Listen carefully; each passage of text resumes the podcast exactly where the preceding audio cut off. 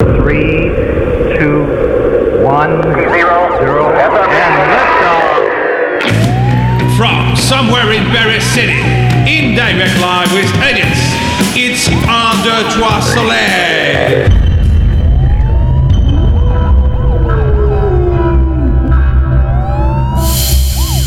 Radio Delta. Bienvenue à tous dans 1, 2, 3 Soleil.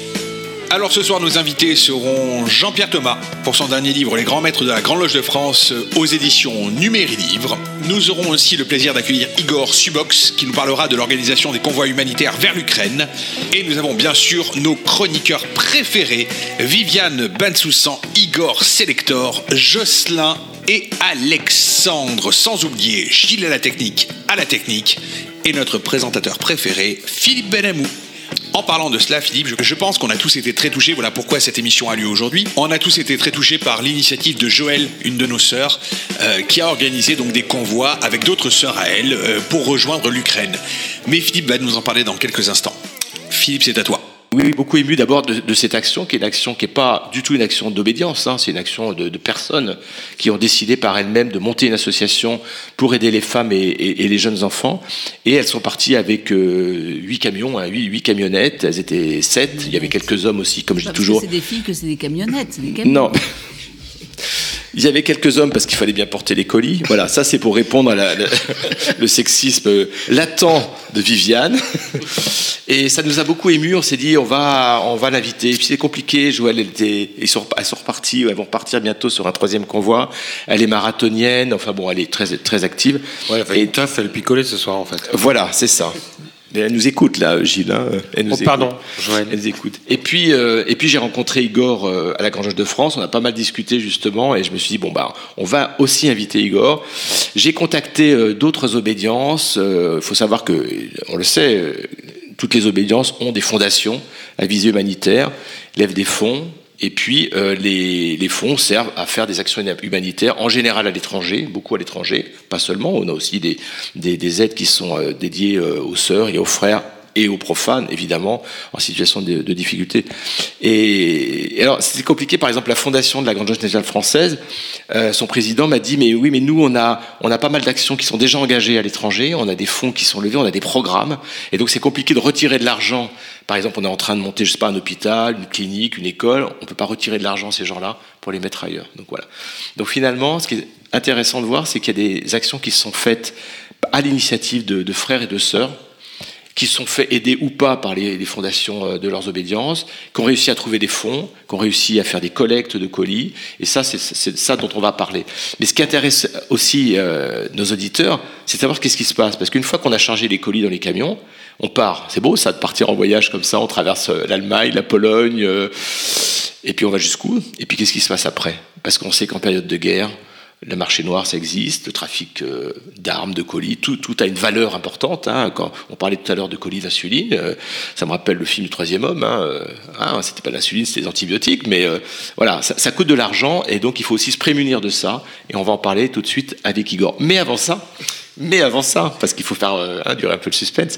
Mais avant ça, Igor, je voulais avoir un peu votre votre avis sur ce conflit et comment vous avez reçu. Je crois que c'était le 23 février, hein, la, la- la- le 24 février, où la, la Russie. Il n'y a pas de déclaration de guerre. La Russie est entrée. euh, il y avait déjà des mouvements militaires, hein, mais on ne savait pas très bien ce qui se passait. Opération spéciale, tout à fait.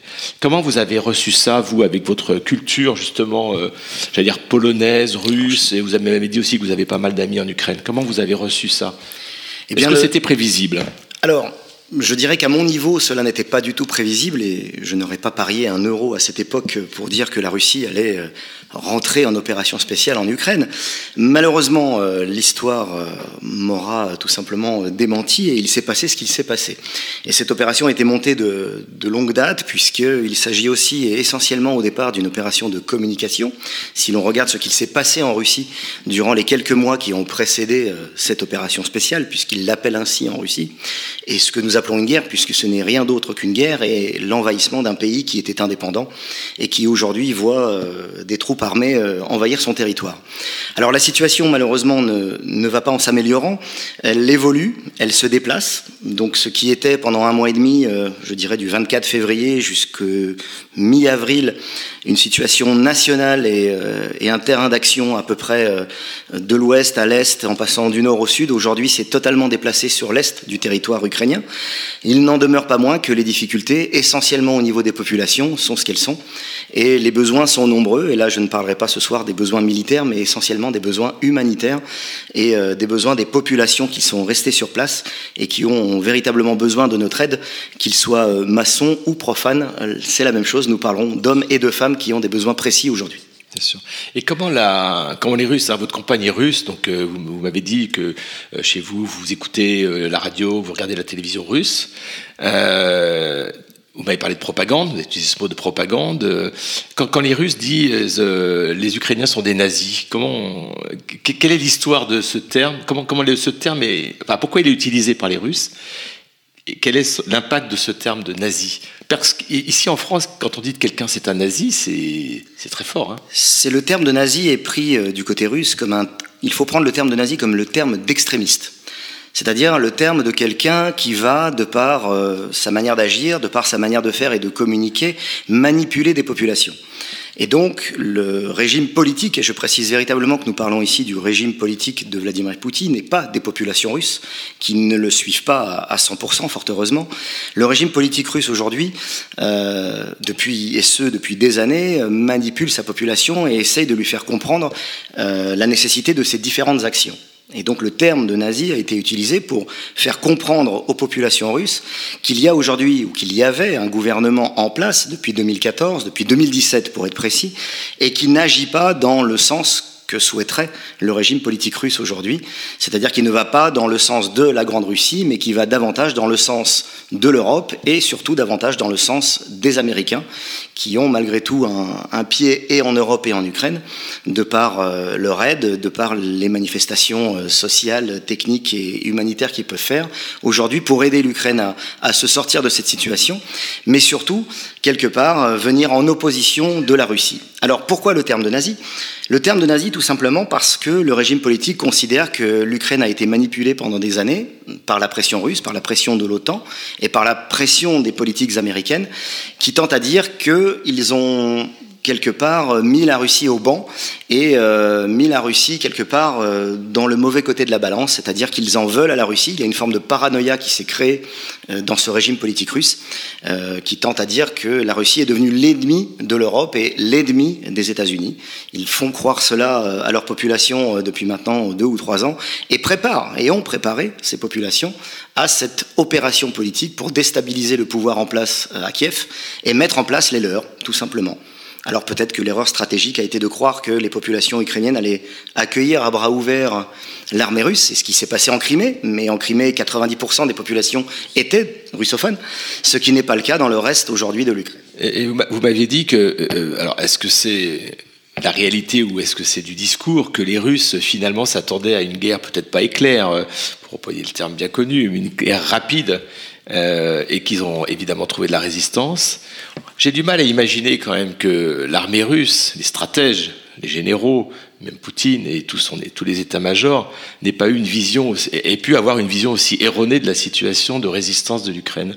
Alors c'est vrai que que c'est pas une espèce de manipulation? Voilà, tout ça est très complexe. hein. Si l'on ne se base que sur des faits, et euh, sur les faits de ce qu'il a pu se passer durant les dix premiers jours de, de ce conflit, euh, il s'avère qu'effectivement, euh, les chars sont arrivés à court de carburant, car ils avaient quatre ou cinq jours de carburant.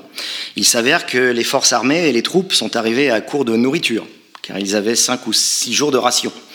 Il s'avère également qu'un grand nombre des troupes qui étaient embarquées dans les chars russes étaient en costume d'apparat, tout simplement pour parader.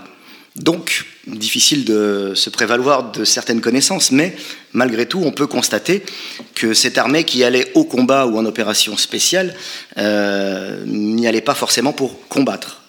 Ils espéraient, et je le pense, puisqu'on peut le constater aujourd'hui avec l'échec euh, du premier mois de conflit, que finalement euh, ces troupes allaient euh, pour, vers une population conquise, reprendre des territoires qu'ils considèrent comme les leurs et comme étant ceux de l'ancienne Grande Russie. On peut aussi imaginer que c'était le discours qui a été donné aux militaires de dire vous allez voir, ça va bien se passer, vous allez prendre Kiev et ensuite euh, vous allez rentrer victorieux. C'était la connaissance qu'avaient les généraux euh, lorsqu'ils sont arrivés sur le territoire. C'est la connaissance que n'avaient pas les appelés ou les militaires de jeune âge qui étaient aux commandes, en tout cas aux commandes des chars ou des troupes, puisque un grand nombre d'entre eux ne savaient même pas où ils allaient. Ils allaient en opération spéciale, ils ne savaient pas qu'ils allaient en Ukraine et ils ne savaient pas qu'ils allaient pour reconquérir des territoires qu'ils considèrent comme les leurs. On sait à peu près combien il y a eu de morts côté russe, côté. Euh, Alors les estimations euh, vont hein, du simple au, décuple, c'est-à-dire que les estimations russes sont aujourd'hui aux alentours de 2000 morts. Les estimations ukrainiennes, au dernier chiffre, euh, la semaine dernière, sont aux alentours de 21 000. D'accord. Donc il y a effectivement un Et là aujourd'hui, on en est où dans la situation de l'avancée de l'armée russe Est-ce qu'on peut imaginer, est-ce qu'on peut déjà lire une stratégie militaire alors je ne, je ne, pourrais me mettre à la place de, de, BFM TV qui fait le travail bien mieux que moi pour vous donner euh, l'avancée des troupes.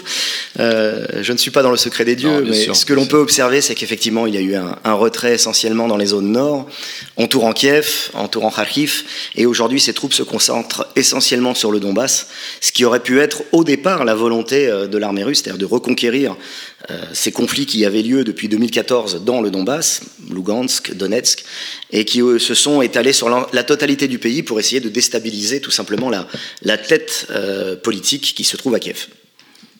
Alexandre veut prendre la parole, il l'a. Quand bien même l'opération militaire spéciale ou bien la guerre en Ukraine se déroule, dans les médias russes comme dans les médias occidentaux, on a des chiffres qui finalement qui varient par rapport aux pertes russes comme les pertes ukrainiennes.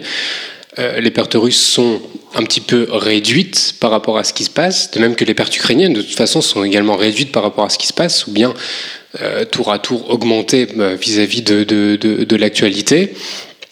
Mais on a actuellement en Russie, sur les chaînes comme Russia Première, euh, des gens qui osent finalement dire que bah, tout ce qui se passe actuellement en Ukraine, c'est pas du tout comme ça devait se passer et on commence à voir un petit peu des détracteurs, des gens qui commencent à critiquer un petit peu l'opération telle qu'elle se déroule et euh, tout ce qu'on peut dire par rapport au. On fait l'anecdote effectivement de ce fameux général qui a fait voilà, une émission il y a trois jours, mais qui il y a deux jours a fait une deuxième émission et a été sommé de dire tout simplement le contraire de ce qu'il avait dit trois jours avant.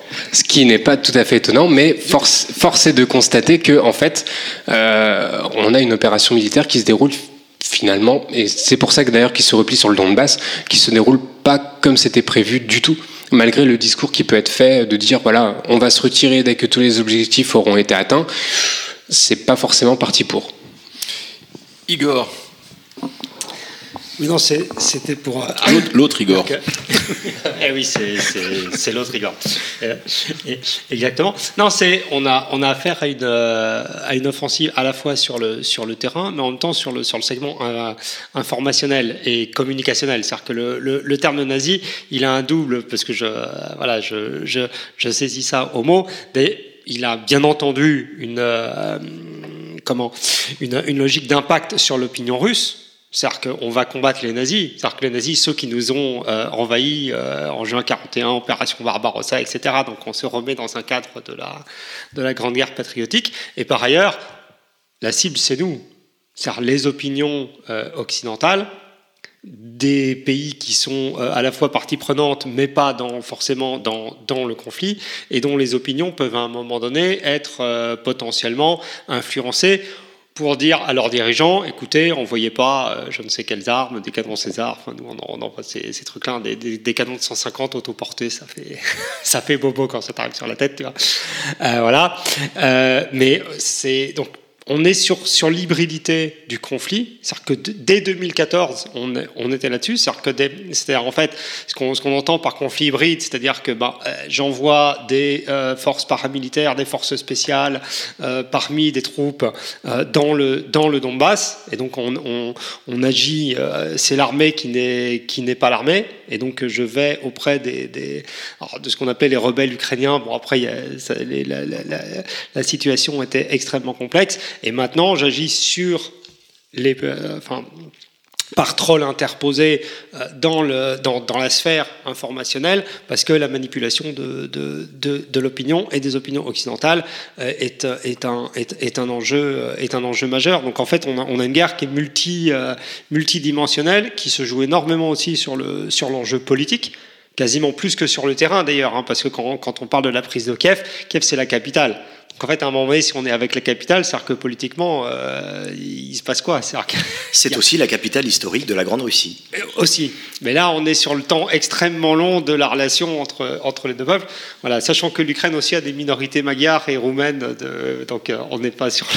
Tout ceci était... Non, c'est effectivement une guerre de terrain, mais c'est surtout et essentiellement au départ une guerre de communication. Ah ben ça, ça l'est aussi. Les termes employés, la ça manière de préparer aussi. la population voilà, à ce conflit, ça. que ce soit à la fois du côté ukrainien ou du côté russe, euh, la communication a aujourd'hui une, une, valeur prépondérante parce qu'elle vise à préparer les populations à ne pas s'opposer aux décisions des politiques. Tout à fait, exactement. Sachant que la guerre communicationnelle fait moins de morts. Euh voilà, que, que, le, bon, les fait, opérations fait, humanitaires sont là pour les enfants ukrainiens. Elle, elle fait malheureusement accepter aux populations bien mieux la mort qu'elle ne le pourrait le faire si elle n'était pas présente. Bien... On va essayer d'appeler euh, donc notre sœur euh, Joëlle, qui va essayer de gagner le montant de la valise. Merci. Sympa, les copains, ils rigolent comme des blagues baseuses. Vous connaissez ça, la valise? Ça vous dit quelque chose Même les, les tout jeunes? Ah oui, comment ils connaissent Ah, c'est dommage, j'écoute tout le temps, mais là, je ne suis pas écoutée. Allô? Allô? Bonsoir. Ah, c'est Joël. Bonsoir, Joël. Est-ce que tu peux m'appeler au 06 15 79 79 79 Avis à toutes les jeunes femmes qui viennent d'entendre le numéro le 06 de Gilles à la technique. Intéressant ça. Je connaissais pas. Merci. Il est très fort, Gilles. Il, il est, fort, il est fort, il est fort. Oh là là. Et voilà, maintenant son numéro est partout dans le monde. Le nombre de spams qu'il va recevoir, je ne vous raconte même pas. Bon, alors, Joël va nous rappeler. Donc, je rappelle, tiens, Joël, c'est une, une sorte de la Grande Loge féminine de France qui est partie en, c'était quoi, en mars, avril, avril, mars. En mars, euh, avec un convoi de, un convoi humanitaire à destination de l'Ukraine et on l'avait, on l'avait appelé, on l'avait eu en ligne. Allô? Alors, est-ce qu'on a en ligne Joël? Ah, c'est, comme on dit à la télé, les aléas du direct. Oui, c'est ce que je disais tout à l'heure. Il y a, à ma connaissance, peut-être vous allez me, contredire, il n'y a, pas eu de, ce type de convoi monté par les obédiences, par les fondations. C'est plutôt des, des, des, initiatives personnelles qui ont été soutenues, bien sûr. Ce sont au départ des initiatives sont, personnelles de frères et de sœurs de différentes obédiences qui ont été soutenues par ces, obé par ces mêmes obédiences. Ouais. Euh, alors, pour ce qui est de la France, en tout cas, ça s'est déroulé de cette sorte. Et puis, euh, certaines obédiences, en tout cas en Pologne, qui ont repris la main pour aider les obédiences étrangères à faire transiter les biens jusqu'à l'Ukraine. On y reviendra tout à l'heure à l'importance de, de, la maçonnerie polonaise et au, la maçonnerie de la Grande Loge de France puisqu'on on parle ici pour la Grande Loge de France, parce que vous étiez à la Grande Loge de France, Igor, euh, en particulier de la loge de Frédéric Chopin à Varsovie, hein, qui, a, qui a aidé et soutenu euh, vraiment ces convois et qui a participé justement à la, au fait que les convois arrivent à la bonne destination Allô et qu'on ait un retour. Bonsoir. Euh, je crois que moi j'entends bien Joël, en tout cas. Bon, bah c'est parfait. Ben, en tout cas, moi, je vous entends très bien aussi. Eh ben, c'est bon. On est, on est ravis. Moi, c'est bon. C'est Philippe. Hein, euh, on s'est eu au téléphone euh, plusieurs fois, et, donc on avait envie de te, de te. Donc là, on est, en direct sur euh, sur l'émission de Trois Soleils sur Radio Delta. Et on avait envie que tu nous racontes, en fait, que vous nous racontiez, pardon, on se vous voit à la radio, que vous nous racontiez euh, bah, les opérations que vous avez menées. Je crois que vous êtes à votre troisième convoi. Et donc, on avait envie de savoir comment ça se passait. Et puis, au final, ensuite, comment on peut vous aider euh, pratiquement, euh, financièrement. Et voilà. D'accord. Bah, écoute, écoutez, alors, on a mené déjà deux convois. Oui. Un convoi fin mars, le 25-27 mars nous étions sept véhicules et une vingtaine de sœurs à faire ce convoi vers l'Ukraine. Plutôt vers la Pologne d'ailleurs, nous. Ouais. Et ensuite, nous avons fait un deuxième convoi euh, au mois d'avril, du 22 au 24 avril, et nous étions quatre euh, véhicules. Voilà, alors euh, on, on va toujours vers les mêmes associations. Nous avons quatre associations. Une première association euh, qui est à Lotz, qui est à environ une heure et demie de Varsovie, qui ouais. s'appelle Kamienica 56, et c'est une association qui s'occupe des euh, réfugiés euh, ukrainiens en Pologne. Et donc, euh, il les aide sur le plan alimentaire, sur le plan du matériel, enfin, sur tout ce qu'on peut leur donner. Et ensuite, on a euh, trois autres associations. L'association Uniters, qui, elle, euh, prend en charge tout ce qui est matériel médical, médicaments, Mhm. et envoie euh, ces matériels dans les hôpitaux, près des zones de combat, en Ukraine. D'accord. Ce sont des associations polonaises. Ce sont des associations polonaises qu'a qu'a trouvé euh, une sœur euh, qui est dans notre collectif Oui. et euh, qui, est, qui est polonaise elle-même et qui est très impliquée dans la vie locale euh, polonaise. Et donc, ce sont des petites associations qui sont peu connues par les ONG. Oui. Et de fait, elles n'ont, elles n'ont pas grand-chose. Donc, elles, euh, elles comptent beaucoup sur nous. Alors, quand je dis nous, c'est pas que nous, MFTH. MFTH étant ma fraternité, ton humanité, euh, le nom du collectif, mais elles comptent beaucoup sur les, les, les dons venant d'associations comme. D'accord. En fait, com- com- comment ça se passe? Vous faites des collectes de, de dons ou vous faites des, des appels à, à dons euh, financiers via des plateformes ou via votre réseau personnel? Comment ça se passe pour arriver à parce qu'il faut des sous pour aller euh, pour accompagner quatre véhicules euh, jusqu'à la frontière euh, ukrainienne? Il faut des sous pour euh, bah, pour payer l'essence, l'hébergement, l'assurance. euh, et puis ensuite, il faut les charger. Il faut des il faut des colis. Donc comment ça se passe pratiquement? Je dis ça parce qu'après derrière, on va on va essayer de voir comment nous on peut lancer un appel à la radio pour que des gens puissent participer hein, et on va avoir envie de participer. Euh, volontiers. Alors comment ça se passe? Alors on fait des on fait des collectes. Alors donc euh, soit des collectes, euh, je dirais personnelles, c'est-à-dire qu'on s'engage par exemple à aller dans des grandes surfaces et puis on, on essaie de faire des collectes alimentaires. On fait des appels par affiche dans, dans les locaux euh, de, en tout cas en ce qui nous concerne nous, de la Grande Loge féminine de France.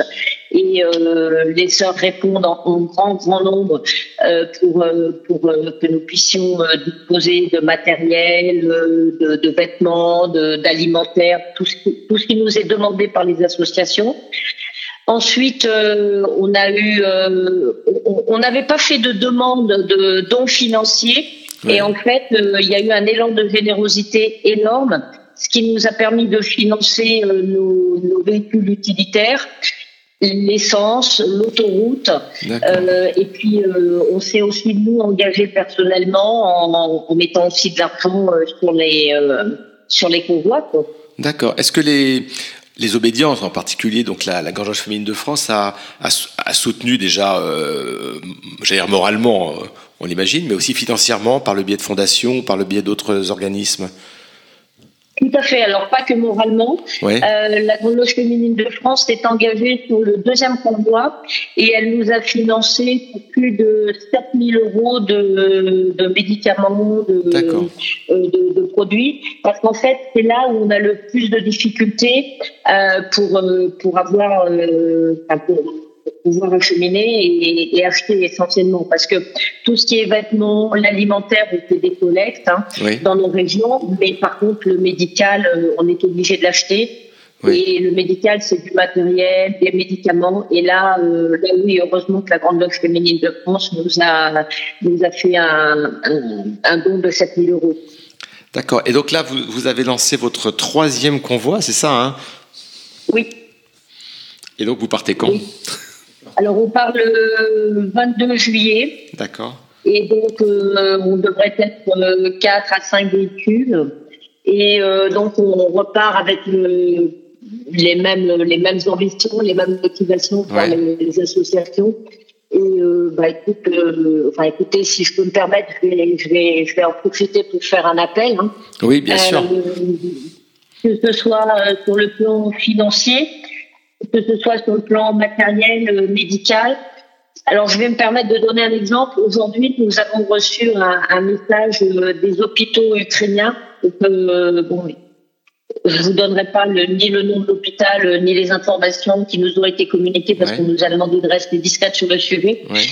Mais ils nous ont expliqué que tout ce qu'on avait euh, transmis euh, à l'association unitaire, ils l'avaient reçu. Et ça leur avait permis de, de soigner les, les blessés, les évacuer. Et leur besoin est important en matériel euh, type euh, coquille, euh, attelle, tout ce qui est matériel médical permettant de stabiliser les, les et de les évacuer en, en toute sécurité. Donc euh, oui, En, fait, en fait c'est, euh, on, a, on, a, avec nous euh, Igor là, de la, de la de France. Bonsoir Joël. Voilà, Igor est, juste à côté de moi et il participe aussi dans, dans le même ordre d'idée à des convois euh, un peu de la, de la même sorte. Et, et on, discutait ensemble avant l'émission et je lui, je lui posais la question que, que je vais vous poser, Joël. C'est comment vous avez la garantie que tout le travail que vous faites atteint bien l'objectif, c'est-à-dire les hôpitaux ou alors j'imagine que vous allez me répondre, c'est par le biais des associations qu'on a, qu'on connaît bien et avec lesquelles on travail, hein. c'est ça alors euh, oui, mais c'est surtout qu'on a des retours vidéo, on a des retours photos, on a des euh, on a des messages qui nous sont transmis. Euh, typiquement là, on attend un, on va recevoir par le biais de d'une des associations que l'on fait, on va recevoir un, un message, un, un document officiel du ministère de la Défense ukrainienne nous remerciant pour l'acheminement d'un certain nombre de dons et de matériel.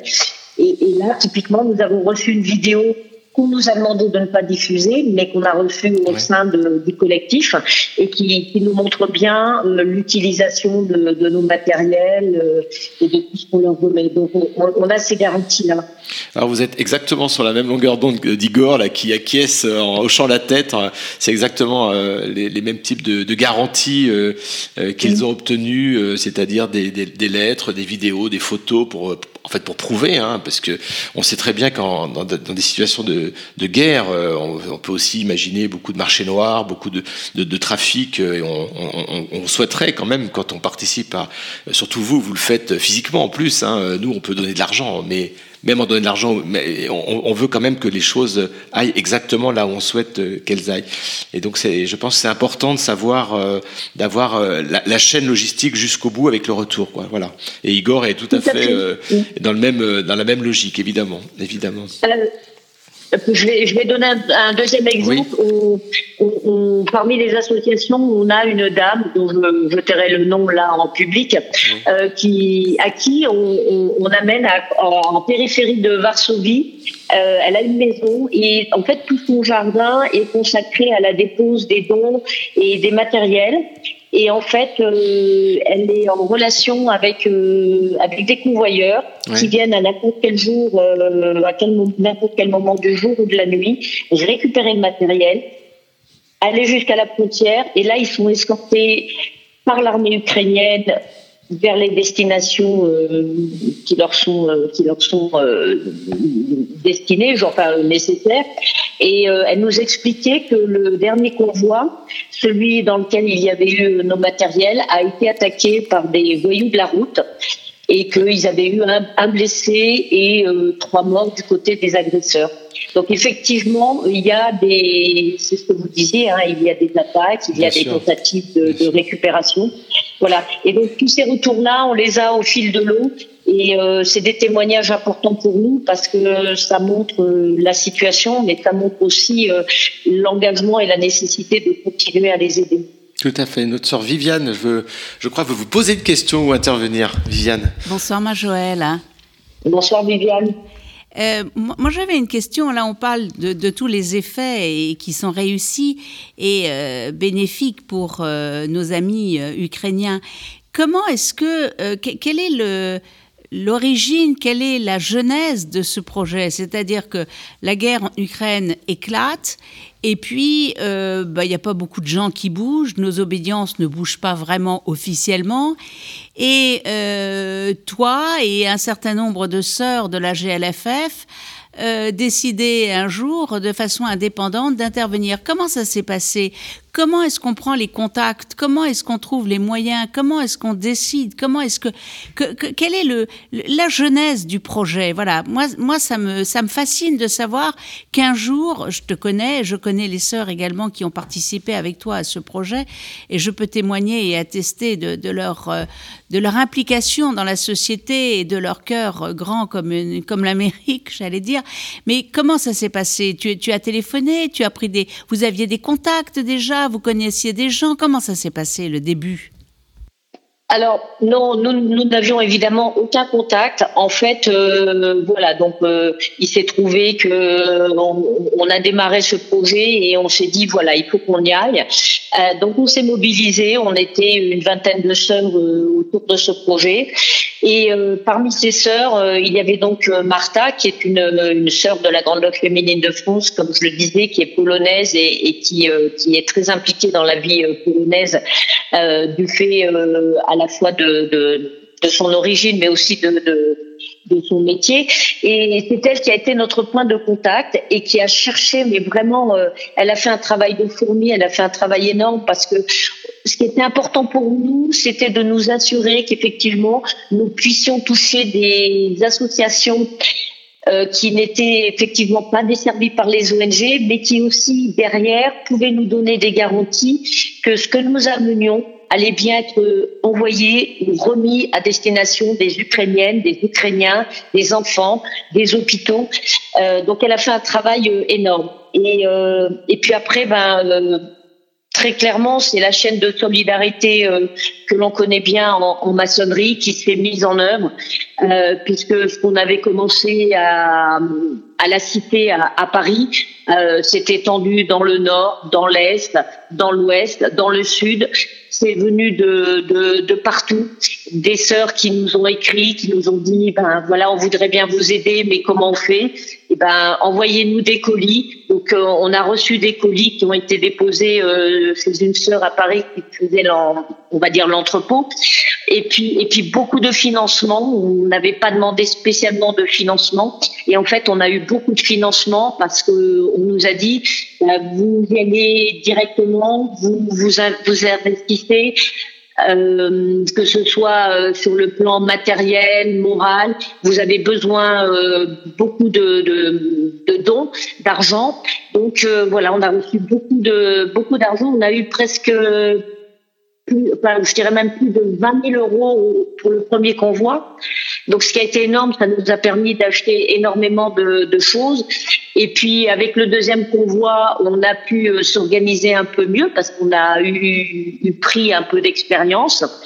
Et, et, puis voilà, et on s'organise de mieux en mieux. Et je voudrais en profiter pour dire que ce collectif évolue en une association on s'est dit que même si on n'allait pas arrêter les convois et les interventions en Ukraine, il fallait aussi qu'on évolue et qu'on soit dans, le temps et dans les actions, pas forcément vers l'Ukraine, euh, mais peut-être vers euh, d'autres champs euh, d'action nécessaires qu'ils soient en front ou dans des pays euh, euh, hors métropole voilà, donc on a décidé de créer une association qui est en train de se faire, hein, qui portera le même nom, euh, qui à la base euh, ont les mêmes les mêmes ressources, hein, ces sœurs qui se sont investies dès le départ et qui ont envie de continuer. Et voilà, et, et cette association pour nous, elle je ne vais pas dire qu'elle est l'aboutissement, mais euh, voilà, elle permet de pérenniser ce qui, pour nous est, vraiment très important, c'est cette fraternité et cette humanité qui, euh, sont en lien. Merci. J'ai juste peut-être une dernière question, euh, Joël, et puis on vous laisse travailler à Annecy, je crois, hein, si j'ai bien compris. La question, c'est est-ce que sur place, et en particulier en, Pologne, est-ce que vous avez rencontré des sœurs de des sœurs polonaises dans, votre, dans, vos, dans vos contacts. Là, vous avez parlé d'une sœur qui, qui, est française, d'origine polonaise ou franco-polonaise, mais est-ce que sur place, il y a des loges euh, de la Grande Loge féminine de France ou des loges d'une obédience euh, féminine en Pologne ou mixte? Oui, il y a des, des sœurs de la Grande Loge féminine de France. Nous n'avons pas eu l'opportunité de les rencontrer parce que nos, je dirais, nos déplacements ont été ultra rapides. Hein. Oui. Je pense que, comme on, on vous l'a déjà dit, on part le vendredi, on rentre le dimanche. Euh, elles, elles sont très impliquées dans, dans la prise en charge des Ukrainiens et des Ukrainiennes euh, à domicile euh, pour les aider. Donc non, on n'a pas eu cette opportunité. On a eu des contacts, mais on n'a pas eu l'occasion de, de, les rencontrer. Merci, merci beaucoup, euh, merci beaucoup Joël. On est vraiment tout cœur, euh, tout cœur avec avec vous et avec toutes les les sœurs qui vous accompagnent. On est, bah on est très fiers, on est très fiers de et très content de vous avoir eu au téléphone. On va relayer évidemment sur le site de la radio euh, tout ce qu'on peut relayer pour. Euh, on a les on a les adresses, euh, on a les adresses du site de l'association MFTH, donc on va pouvoir essayer de participer comme on peut le faire, euh, en tout cas déjà euh, en, en, diffusant donc ce témoignage. Et puis, euh, et on est vraiment de tout cœur, on vous accompagne. Et puis, et puis on reviendra vers vous prochainement, peut-être la prochaine émission fin juin, pour continuer à avoir de, de vos nouvelles. Merci, beaucoup, Joël. Merci. Et bon courage à vous Merci beaucoup à vous. Merci de votre soutien, de votre aide. Et puis, euh, on est à disposition parce que, parce que le, relais que vous effectuez, pour nous, il est important et ça nous permet aussi de, d'avancer et puis de, de, faire des choses de mieux en mieux pour les, les Ukrainiens. Merci Joël et puis euh, bonne, bonne fin de soirée et puis à très, à très bientôt. Joël. Au revoir. Merci, bonne soirée, au revoir. Vous êtes sur Radio Delta, la radio qui rayonne entre les oreilles. Alors. Bon, Gilles appuie sur tous les boutons à la fois, c'est terrible. Et oui, en fait, Gilles est énervé parce que je crois que le direct va bientôt s'arrêter parce que le Mac euh, vient de rendre l'âme. Et donc, euh, chers auditeurs, si vous êtes encore avec nous, restez encore quelques secondes parce que bientôt il y aura plus de direct. Mais ne vous inquiétez pas, dès demain, dès demain, on enregistre et dès demain, vous aurez la suite de l'émission et on, va continuer. On va écouter Jocelyn, on va écouter Jocelyn pour sa, pour sa chronique, euh, la saga Injustice. C'est ça, Jocelyn, vous allez nous parler de Superman qui devient méchant. C'est Radio Delta. Hein. Jocelyn, alors, Superman, gentil ou méchant? Ah, bah ça c'est selon. C'est selon le point de vue en fait. bonjour Philippe, bonjour Gilles, bonjour à tous. Bon, vous connaissez ma passion pour la bande dessinée, ou plutôt les bandes dessinées. À ce niveau, je suis très universaliste à ce niveau, ce qui me vaut les gros yeux de ma compagne, et également d'être blacklisté par tous les déménageurs de France et de Navarre. Et comme nous sommes en période de congé, j'ai relu une série joyeuse et guillerette que j'apprécie particulièrement, Injustice. Une série qui confirme l'hypothèse foucaldienne que vous connaissez tous, je suppose. Les super-héros seraient de gros fachos et les super-vilains d'abominables gauchistes. Bon, je comprends pourquoi j'aime bien le Joker et Magneto, moi. Mais qu'est-ce que c'est quoi donc Injustice, me demanderez-vous? Alors, pour commencer, c'est une première éditoriale. Initialement, Injustice, c'est un jeu vidéo, donc le, titre complet, Injustice, les dieux sont parmi nous. Il est sorti sur console en 2013. C'est un jeu d'arcade ou de baston si vous préférez, qui met en scène les super-héros et les super-vilains de l'univers Detective Comics, donc d'ici, dans une dystopie. Ah, déjà, ça commence à me plaire. Un événement dramatique a provoqué une guerre entre Batman et Superman, qui a décidé de devenir maître du monde et qui y est arrivé, instaurant un état policier à l'échelle mondiale Surveillance généralisée, milice mondiale, destitution des États jugés voyous par son bon plaisir, couvre-feu, etc. Le jeu raconte la série de batailles qui doivent libérer la Terre du joug du super dictateur. Pour approfondir l'univers du jeu et appâter les joueurs, nous sommes des cibles tellement faciles, une série de comics a été prépubliée en numérique aux États-Unis dès janvier 2013. Le succès fulgurant du jeu, 424 000 copies vendues juste en, avril 2013, a incité DC et l'éditeur du jeu NetherRealm à sortir la bande dessinée sous un format plus classique et accessible à tous. La série a commencé à apparaître en France en décembre 2015. Que nous raconte-t-elle donc cette série? Eh bien, suite à une machination orchestrée par le Joker, Superman tue accidentellement sa bien-aimée Lois Lane et leur enfant à naître. Pour rire, le Joker avait relié le cœur de Lois Lane au détonateur d'une bombe nucléaire. Celle-ci explose, rayant Métropolis de la carte. Fou de désespoir, Superman arrache le cœur du Joker. Il entreprend ensuite de réunir autour de lui les héros de la Ligue de Justice et leurs sympathisants pour ramener la paix dans le monde, de gré ou de force. Ce qui, ce qui confirme ce frais freudien, pas d'éthique sans castration. Vous vous doutez bien de l'option qui aura été choisie, Superman, Wonder Woman, Flash, Robin le troisième, Shazam, bon pour les, pour les connaisseurs son premier nom c'était Captain Marvel mais c'est une autre histoire, et Green Lantern vont faire cesser les conflits et destituer les gouvernements qui leur déplaisent par leur simple super force. Un peu plus tard dans la série, Lex Luthor va les aider à instaurer un gouvernement mondial super exécutif, le Régime avec un grand R.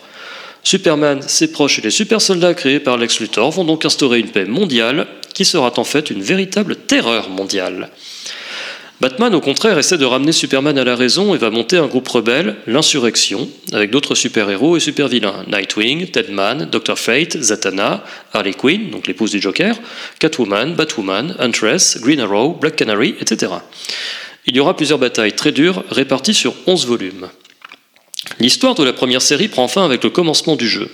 Deux autres séries viendront compléter cet univers, Injustice Ground Zero et Injustice 2, qui, elle, sera l'enrichissement du second volet du jeu vidéo Injustice.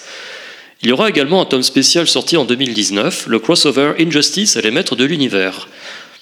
Les héros de DC iront collaborer avec Musclor, Skeletor et consorts. Alexandre, je vous vois bicher et vous avez raison, c'est toute notre enfance. Je signale pour nos auditeurs que ce type de crossover avait déjà eu lieu en 1986, avis aux collectionneurs. Mais qu'est-ce qu'elle a donc de si intéressant cette série? Alors, en ce qui me concerne, je déteste Superman, et le voir sous ce jour peu favorable, eh ben j'adore. On a un type qui est le pouvoir d'un demi-dieu qui, dans toutes les séries, se révèle impuissant face aux machinations de ses ennemis, donc l'Intergang, Lex Luthor et tant d'autres, ou au malheur du monde. Et ivre de désespoir, il décide alors littéralement sur un coup de tête de renverser des États souvent légitimes ou démocratiquement élus, sous le seul motif de sa force illimitée.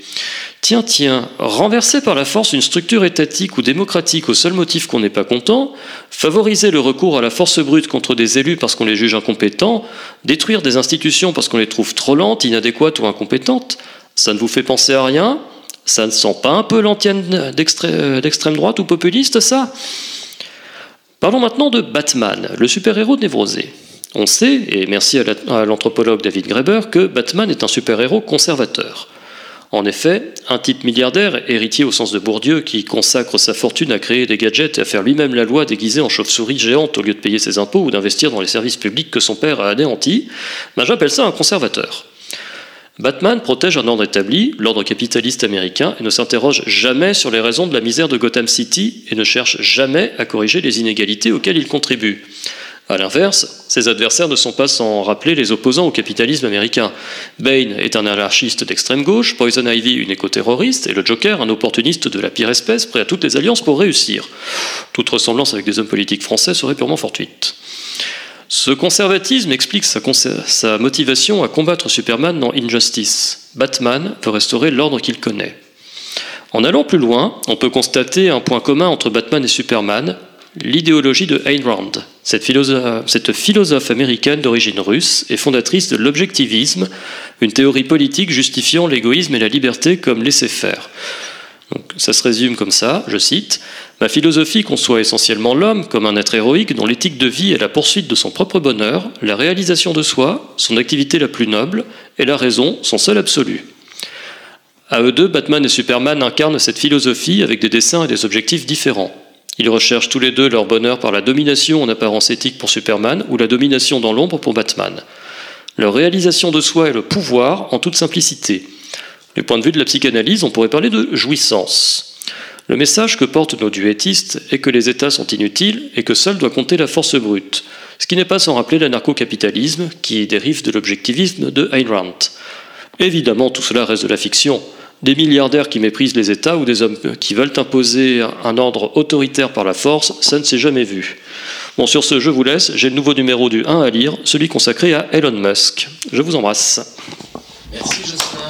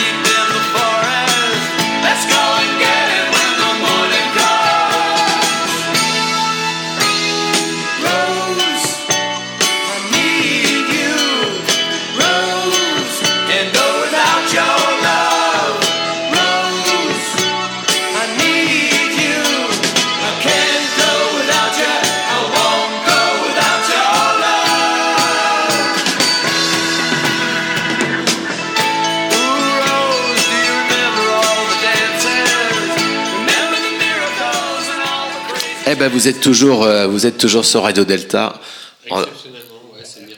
En, direct, en direct avec un Mac finissant en fin de vie.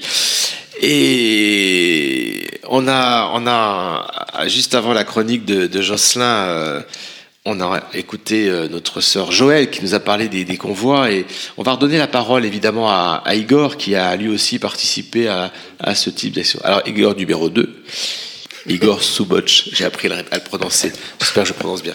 Alors Igor... Euh, impeccable Philippe, impeccable, impeccable. impeccable. Oui, avec l'accent polonais. Allez on y va. Donc les convois. Eh bien, les convois à la Grande Loge de France, on a, on a eu un petit peu plus de chance peut-être que Joël, parce que la Grande Loge de France a, a eu la très bonne initiative et idée d'ouvrir en, en, juin 2018 une loge à Varsovie qui s'appelle Frédéric Chopin, et dont euh, la grande majorité des frères sont franco-polonais. Et à ce titre, euh, un grand nombre d'entre eux a, participé à, de multiples opérations, d'abord à, titre personnel, donc euh, au travail de différents convois, à la préparation d'envois de, de, biens humanitaires, mais nous avions effectivement tous les contacts en Pologne, aussi bien euh, avec les autres obédiences qui ont été très actives, c'est-à-dire le Grand Orient, le droit humain, la Grande Loge féminine, en Pologne, la Grande Loge nationale, polonaise également, qui a été très active, et nous avons fait ce travail grâce à ces ces obédiences présentes euh, en Pologne, sur le territoire polonais, vers le territoire ukrainien, où nous avions, nous aussi, par le biais de la Grande Loge de France, un certain nombre de contacts soit par les différentes obédiences présentes en Pologne, soit directement nous-mêmes euh, vers la Grande Loge unie d'Ukraine avec laquelle nous avions eu des contacts précédemment. Et cela nous a permis de nouer à la fois des liens fraternels et puis des liens humanitaires pour avoir un retour des besoins précis qu'ils avaient quasiment à l'instant T, jour après jour, semaine après semaine, pour pouvoir définir à la fois leurs besoins d'un côté et puis euh, définir ce que nous pourrions leur amener et euh, tous ces convois que nous avons pu faire. Alors, quatre opérations au travers de, la loge Frédéric Chopin. Une première opération qui a eu lieu euh, le 18 mars et qui avait pour but d'emmener de l'insuline sur le territoire ukrainien. Donc nous avons là fait jouer nos réseaux euh, à la fois en Ukraine et en Pologne pour livrer directement à la frontière euh, euh, polono-ukrainienne euh, de Medica 650 doses euh, d'insuline. Alors pour, pour, pour que nos auditeurs comprennent bien, en aucun cas vous allez en Ukraine? Alors dans vous certains cas, nous traversons la frontière, ouais, mais nous ouais. ne traversons la frontière que sur une centaine de mètres, et nous livrons directement de main à main, ou plutôt de véhicule à véhicule, cette insuline. Alors pourquoi? Pourquoi? Parce qu'un grand nombre de frères aujourd'hui euh, masculins ne peuvent traverser la frontière euh, mmh. ukrainienne parce qu'ils sont en âge de combattre, et que s'ils n'ont pas trois ou quatre enfants ou plus dans leur famille, ils ne sont pas euh, autorisés à franchir la frontière. Une loi a été dictée juste après l'invasion du territoire, euh, aux, personnes, euh, aux hommes de franchir cette frontière, mais devoir combattre pour leur pays. Donc ils ne combattent pas tous, certains ont de grandes actions humanitaires, dont euh, certains frères que nous avons rencontrés là-bas et qui, qui nous servent de, point de relais. Donc ça, c'était le premier convoi, donc des doses d'insuline directement livrées aux hôpitaux. Et vous m'avez dit tout à l'heure un peu ce qu'a ce qu confirmé euh, Joël par rapport à ces convois, c'est-à-dire qu'il y a un retour alors effectivement, quelque bon, sorte qu'il soit le retour pour prouver en quelque sorte que cette première opération de, de, petite envergure, si je puis dire, elle avait aussi pour but de, de sécuriser et de, de s'assurer que tout ce qui allait être livré par la suite sur la deuxième opération, sur la troisième et bientôt la quatrième, euh, allait aboutir et allait arriver à ceux qui ont réellement besoin. Donc nous avons nous aussi euh, des reportings réguliers sur des photos, des vidéos, des courriers officiels des ministères, et nous nous appuyons euh, depuis cette seconde opération qui a eu lieu le, le 10 avril avec euh, je dirais, à l'initiative du Congrès Méditerranée et du premier grand maître adjoint de la Grande Loge de France, euh, Thierry Zaveroni, qui nous a permis de mener à bien, avec les frères de, de Frédéric Chopin, l'envoi de deux camions deux semi-remorques, donc 52 tonnes de matériel, 61 palettes. Qui sont partis de Toulon et de Marseille. Qui sont hein. effectivement à l'initiative du Congrès Méditerranée, euh, de Toulon et de Marseille, en direction de Varsovie. Euh, tout ce matériel a été déposé dans des entrepôts, euh, la propriété d'un frère de la Grande Loge nationale polonaise, la VULNP. Et ce matériel ensuite est parti euh, par différents camions jusqu'à un entrepôt euh, du même type, à Lviv, euh, par le biais euh, d'un diplomate euh, de la, diplomatie ukrainienne à Varsovie. Donc on, se sert et on s'appuie véritablement sur des réseaux sûrs, de manière à ce que ce matériel arrive à Lviv, puis qu'il soit réparti sur les différentes zones ou de guerre ou de besoin, à Kiev, à Kharkiv, à Odessa, et qu'il arrive à destination, tout simplement. Donc nous avons des retours et nous avons soit des vidéos, soit des lettres, soit des courriers émanant du ministère de l'Intérieur ou directement des hôpitaux. D'accord. Il y a eu ensuite un troisième convoi. Alors ce troisième convoi, lui aussi, là, il était sur de l'insuline parce qu'il y a un grand besoin d'insuline euh, en Ukraine, besoin de morphine, besoin de médicaments. Nous concentrons aujourd'hui nos efforts et nos besoins sur les, sur les futurs convois, sur ces besoins médicaux. Alors des besoins aussi techniques, des besoins en lit d'hôpital, des besoins en générateur, parce qu'ils ont des coupures de courant régulières. Euh, tout ce type de biens aujourd'hui, on peut les acheminer. Nous préparons une nouvelle opération qui aura lieu normalement le 25 juin, elle aussi au départ de Toulon, euh, et qui devrait être menée à bien et devrait être bouclée sur, euh, aux alentours du 20 ou du 22 juin. Voilà. Et ensuite, un quatrième convoi qui est en, en prévision. Vous m'avez parlé d'un camion hôpital, c'est ça? Alors, il y a une opération. Alors, aujourd'hui, il faut savoir que la Grande Loge de France a une fondation qui s'occupe de réunir les, les, les, biens pour ces opérations. Donc, euh, euh cette euh, association s'appelle Fraternité et Humanisme. Elle est présidée par un ancien grand maître de la Grande Loge de France qui s'appelle Alain Noël Dubar. Alain Noël Dubar, qui et est du côté de Lille. Hein, du côté de Lille, exactement, du Congrès Qu'on adore et qu'on salue euh, s'il nous écoute, s'il arrive à capter l'émission. L'éternel Alain. L'éternel Alain ah, Noël Dubar. Oui, et donc, euh, cette association aujourd'hui regroupe des biens sous, euh, sous quatre formes et, et quatre structures euh, bien précises. Euh, la première, elle est effectivement, et, et, Philippe, vous venez de le souligner, euh, de réunir des fonds pour euh, acheter un camion hôpital mobile sur le territoire ukrainien. Mais la valeur de ce camion est de 350 000 euros, donc cela va prendre un petit peu de temps. Oui. Il y a une deuxième opération. Il faut qu'il soit protégé. il faut s'il va protégé. dans des zones, forcément, il y a des blessés, c'est des zones de guerre. Et ça serait dommage qu'il soit détruit. Ça se discute. Voilà, tout à fait. Un deuxième point qui tente à réunir des biens financiers pour payer les hébergements des différents personnes qui viendraient d'Ukraine et qui seraient hébergées en Pologne. Le troisième point qui nous intéresse en premier lieu, qui est celui euh, et qui s'appelle, si vous allez sur le site de fraternitéethumanisme.org, vous trouverez un quatrième point qui s'appelle Solidarité Ukraine-Méditerranée. Et c'est celui qui nous concerne aujourd'hui et qui a pour but de réunir des fonds pour acheter des biens médicaux. Comment, euh, quel est le, comment dire, le sentiment des Polonais par rapport, je crois qu'il y a eu plusieurs millions d'Ukrainiens qui sont... 3 millions aujourd'hui, on estime à 3 millions le nombre... Qui sont passés ou qui sont installés, évidemment provisoirement en Pologne, Tout à fait. avec un élan de générosité. Comment ça va se passer dans la durée? Quel, quel, est le sentiment des Polonais par rapport à ça? Alors aujourd'hui, c'est un sentiment toujours très positif. Il y a euh, l'idée d'appartenir à, à, un même peuple, euh, oui. à vouloir s'entraider. L'histoire a voulu que, que l'Ukraine et la Pologne euh, aient une histoire commune quelque part. Euh, nous verrons ce que le temps va laisser de cette aventure. Le vrai problème aujourd'hui, c'est effectivement euh, que certains mouvements extrémistes ne puissent prendre le dessus et expliquer mmh. que l'Ukrainien n'est pas un ami et est un ennemi parce qu'il prendrait euh, le travail euh, de ce qui pourrait être, malheureusement. C'était le sens de ma question, évidemment. évidemment. Euh, Est-ce que il y a également, on, a pas, on a beaucoup parlé d'accueil de, de, de, réfugiés ukrainiens en France. Il y a eu tout un élan dans, je dirais presque les, les, les premières semaines hein, de, de, de l'attaque russe où les gens se disent, moi, je suis prêt à accueillir des Ukrainiens chez moi moi, j'ai des chambres libres. Des... Bon, ça, c'était il, y a longtemps, c'était le premier mouvement. Après, ça s'installe dans la durée. Comment ça se passe aujourd'hui? Vous avez des retours? Est-ce qu'il y, a eu des, comment dire, des, des actions euh, organisées par les obédiences, d'accueil justement, pour aider l'accueil des, des, réfugiés Est-ce qu'il y a eu des choses de ce type-là? Alors, à ma connaissance, euh, en tout cas au niveau de la Grande Loge de France, il n'y a pas eu, euh, il n'y a pas eu d'opération en tant que telle pour ouais. accueillir. Il y a eu un mot qui est passé, oui, mais il y a eu oui, beaucoup d'initiatives personnelles. D'accord. Alors, cette initiative ou ces initiatives ne valent malheureusement qu'elles si elles peuvent être prolongées dans le temps. Bien sûr. Euh, pour la simple et bonne raison, c'est que d'héberger quelqu'un pour une semaine est une chose, de l'héberger pour un an en est une autre. Sachant que ces personnes doivent à la fois pouvoir recevoir les papiers, la domiciliation, le travail et tout ce qui leur permet d'avoir une vie décente euh, dans le futur euh, sur le territoire national. Alors peut-être une dernière question, on est au quatrième convoi et, et la suite alors c'est un cinquième convoi, ça continue Alors travaillons étape Malheure, par étape. Je dirais malheureusement et heureusement puisque... Concentrons-nous d'abord euh, étape par étape sur ce qui aujourd'hui euh, a de l'importance. C'est la réunion de ce matériel euh, qui, est, qui est fait prioritairement par le Congrès Méditerranée, Toulon ouais. et, et, Marseille, qui a pour but de réunir tout ce matériel médical dans un seul semi-remorque qui devrait partir en Pologne aux alentours du 22-23 juin et rejoindre la plateforme de dépôt. D'accord. Et alors, comment on peut vous aider pratiquement? Alors, Parce que comment- nous, on est bien incapable de conduire un spire-morque jusqu'en Ukraine. est Comment nous d'accord, aider hein. Euh, Si, si Jean-Pierre Thomas se propose d'aller conduire, il a son permis poids lourd.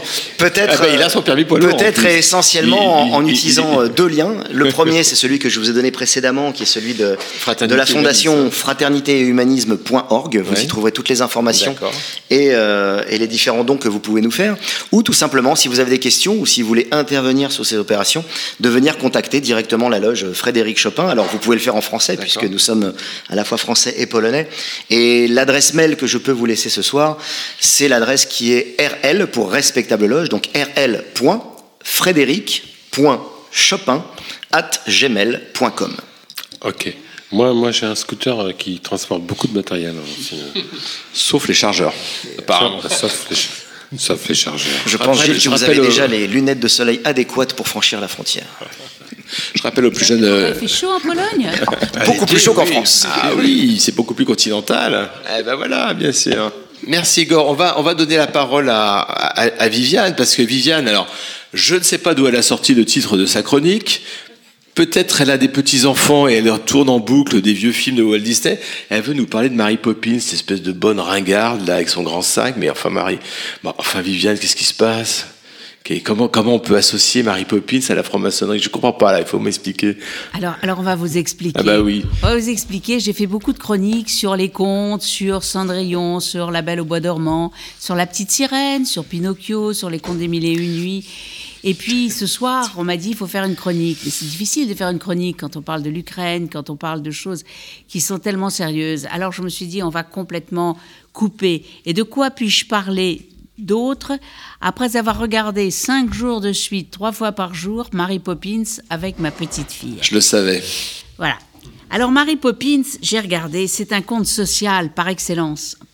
Et en y mettant de la bonne volonté, on peut même y trouver des éléments et des outils initiatiques. Le décor. Une famille britannique, high society, début XXe siècle, avec le personnel adéquat, un background comme il faut, dont la mère s'encanaille avec les suffragettes et des enfants indisciplinés. Arrive la nounou rêvée, qui descend du ciel littéralement. Elle est avec son parapluie, elle descend. Et dont la première initiative va être de sortir de son sac de voyage un porte-chapeau, un miroir, un lampadaire et une plante verte. À l'étonnement des enfants qui pensaient que le sac était vide, elle répond qu'il faut se défier des apparences en disant littéralement ne jamais juger les choses d'après leur apparence. C'est la première leçon. C'est en fait le titre de ma chronique, c'est Mary Poppins en sept leçons. Et ça rejoint le principe taoïste qui dit que du vide naît le néant. À l'amertume du médicament, elle propose un morceau de sucre qui aide la médecine à couler et rend la vie plus belle. La coupe d'amertume. Deuxième leçon.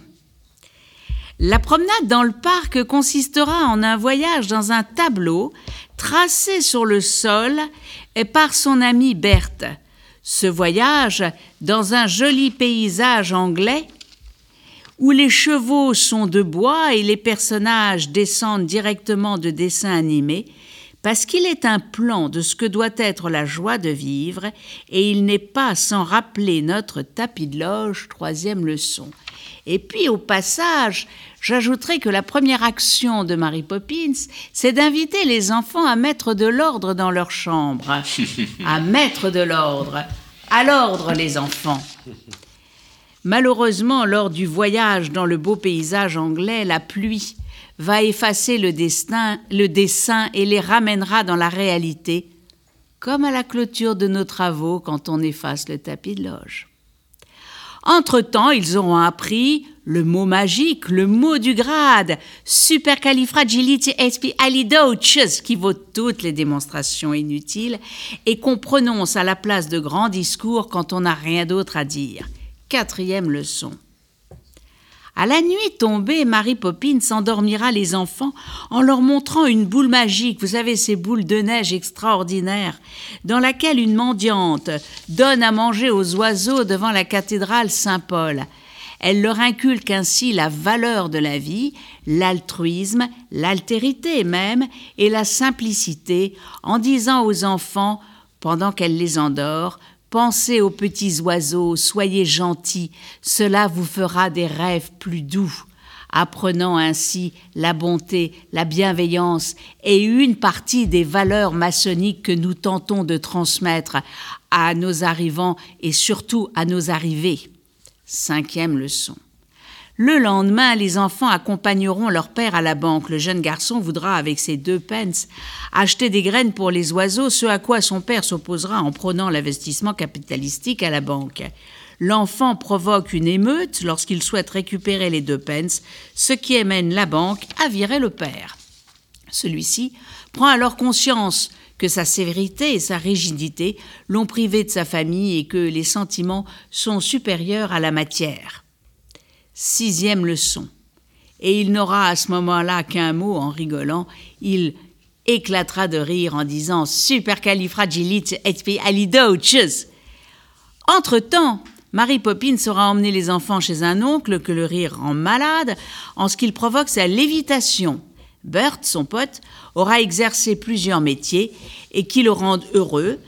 Et la leçon, dernière leçon, septième leçon, c'est que le bonheur, c'est se satisfaire de ce qu'on a. Mais voilà, le vent tourne et Mary Poppins repart. Il est minuit.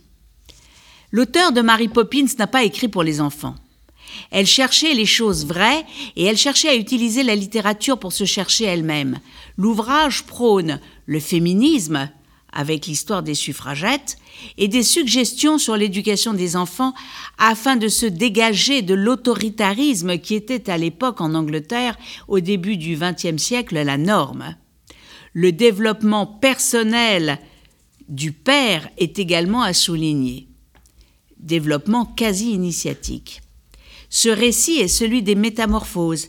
Les enfants deviennent sages, le père redevient père, et ce grâce à des épreuves initiatiques, le voyage à travers le tableau, la leçon à travers la boule de neige et l'expérience de la banque. Comme en maçonnerie, la prise de conscience est déterminante. Mary Poppins nous apprend, comme en franc-maçonnerie, qu'on ne peut changer le monde, mais qu'on peut changer son regard sur le monde. Mary Poppins se décode comme un film aux multiples messages, presque toutes les scènes en contiennent un. Comme dans les contes de fées plus classiques, Mary Poppins est la figure féminine initiatrice. C'est elle qui réalise l'unité entre le monde réel et virtuel, entre vérité et apparence. Elle éveille en apaisant, elle fait mourir le vieil homme qui est dans le Père pour donner la direction du bonheur. Elle descend du ciel pour mettre sur le chemin du chemin. Elle est une déesse mère chargée de l'harmonie du monde. La romancière, auteur du livre éponyme, croyait au bouddhisme et on retrouve dans Mary Poppins cette philosophie. Comme Maître Yoda, elle n'explique rien et s'exprime par allusion elle atteint son but sans effort en réfutant la rationalité. La devise de Pamela Travers, l'auteur de Mary Poppins, était Only Connect, seulement relié. Elle croit dans la quête de l'être vrai, débarrassé de ses fausses valeurs et de son individualisme. Ça vous rappelle quelque chose? Le jour s'élevait sur les marches de Saint-Paul, au milieu des oiseaux, une vieille femme s'asseoir simplement. Just Connect. Gilles, Just Connect. Les gens, venez, mes petits,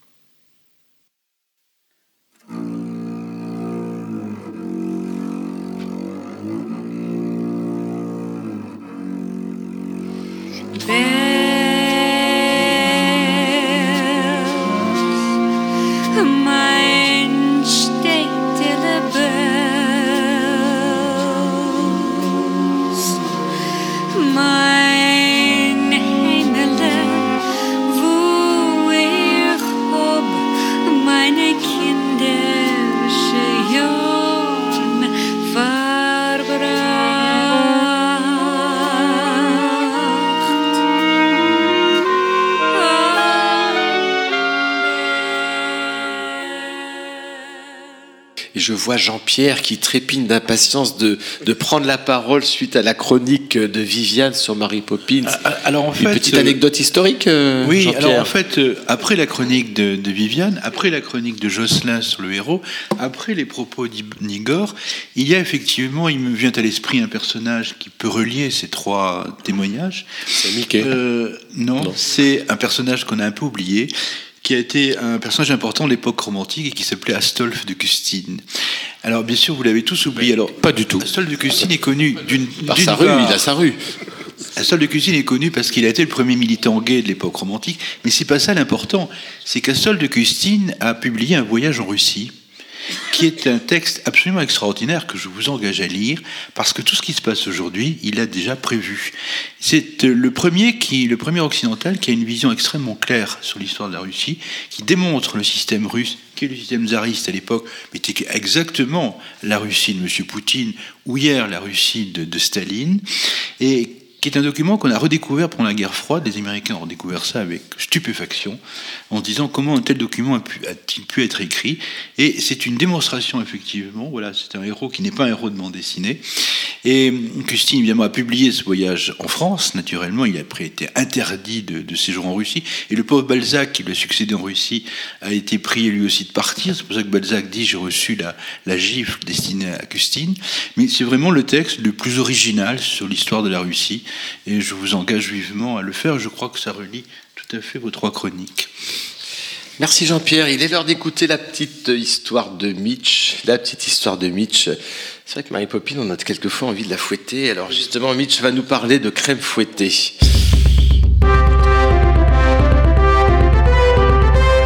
1573 à Nérac. Le jeune Henri IV participe à un tournoi de tir à l'arc en présence de spectateurs contre le duc de Guise. Oh, Henriot, vous me fîtes grand exploit en transperçant ce bouton de rose sur la cible. Hein Qu'est-ce que tu dis, boomer Euh, je dis que c'était pas simple de toucher une cible si petite. Ah, les jeunes. Euh, c'est- qui la meuf qui pleure dans les gradins Oh, elle C'est la fille du jardinier. Elle n'apprécie pas que l'on touche aux fleurs. Bah, elle est michto, la gadji. Je vais aller lui parler. Wesh, mademoiselle, vous êtes charmante. Vous avez pas une adresse euh, pigeon Instagram Non, je parle pas aux mauvais garçons qui violentent les fleurs. Ça va, mademoiselle, je l'ai pas fait exprès. Voilà que je le fais plus. Allez, on se fait un petit bisou. Ok, mais alors vous planterez des tas de fleurs pour vous faire pardonner et je veux bien vous embrasser. Ok, et vous pourrez même les compter si vous voulez. Comment tu t'intitules, Miss? Moi, je suis Fleurette. Bah, tu pourras les compter, Fleurette. Et c'est depuis lors que faire la cour à une jeune fille, c'est lui compter fleurette. Voilà la petite histoire. Radio Delta. C'était On de la raconte par Mitch. C'est tellement excellent, les petites histoires de Mitch. On en apprend tellement à chaque fois. C'est vrai, hein, Ouais, c'est ouais. vrai, on croit avoir fait des études d'histoire comme Ouais, ça. c'est puis ça, en fait, et bah en non. fait, euh, moi, je savais pas non. Et la, et la crème fleurette, euh, tout le monde sait ce que c'est. Ouais, moi, je savais pas d'où venait l'expression. C'est une autre histoire, ça. Absolument. Alors, on va revenir à- avec Igor à- avant de passer la, une seconde fois la parole à Igor qui me à semble Viviane. effondré, là. Et- et lui, il s'attendait à un truc hyper Je suis sérieux. totalement admiratif. On, on a des propos sérieux et puis de temps en temps, quand même, Qu'est-ce que peut on- avoir bien fait Mary Poppins en Ukraine, euh, Igor C'est vrai, c'est vrai. Ouais.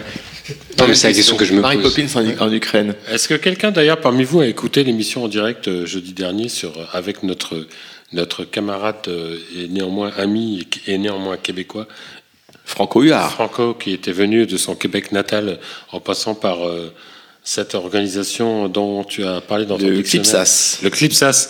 Alors ceux agence de voyage dont personne ne connaît la signification de donc- l'acronyme. Donc, pour ceux qui auront écouté le direct, maintenant vous, ils savent ce qu'est le CLIPSAS. Ah oui.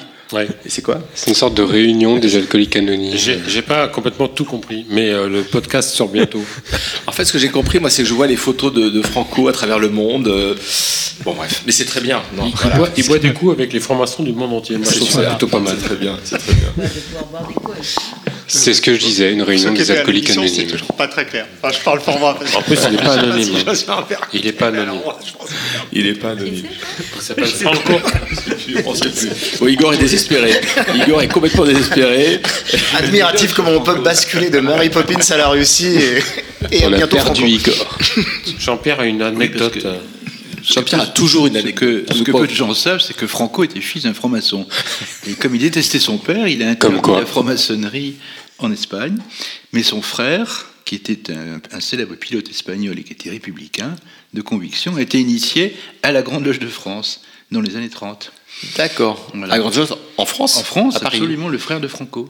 D'accord. Voilà. Et il n'a pas resté très longtemps parce qu'après il s'est craché en Atlantique avec son avion. Pas de bol. A- C'est normal, il se crache tous Il n'était pas. Franco le Québécois.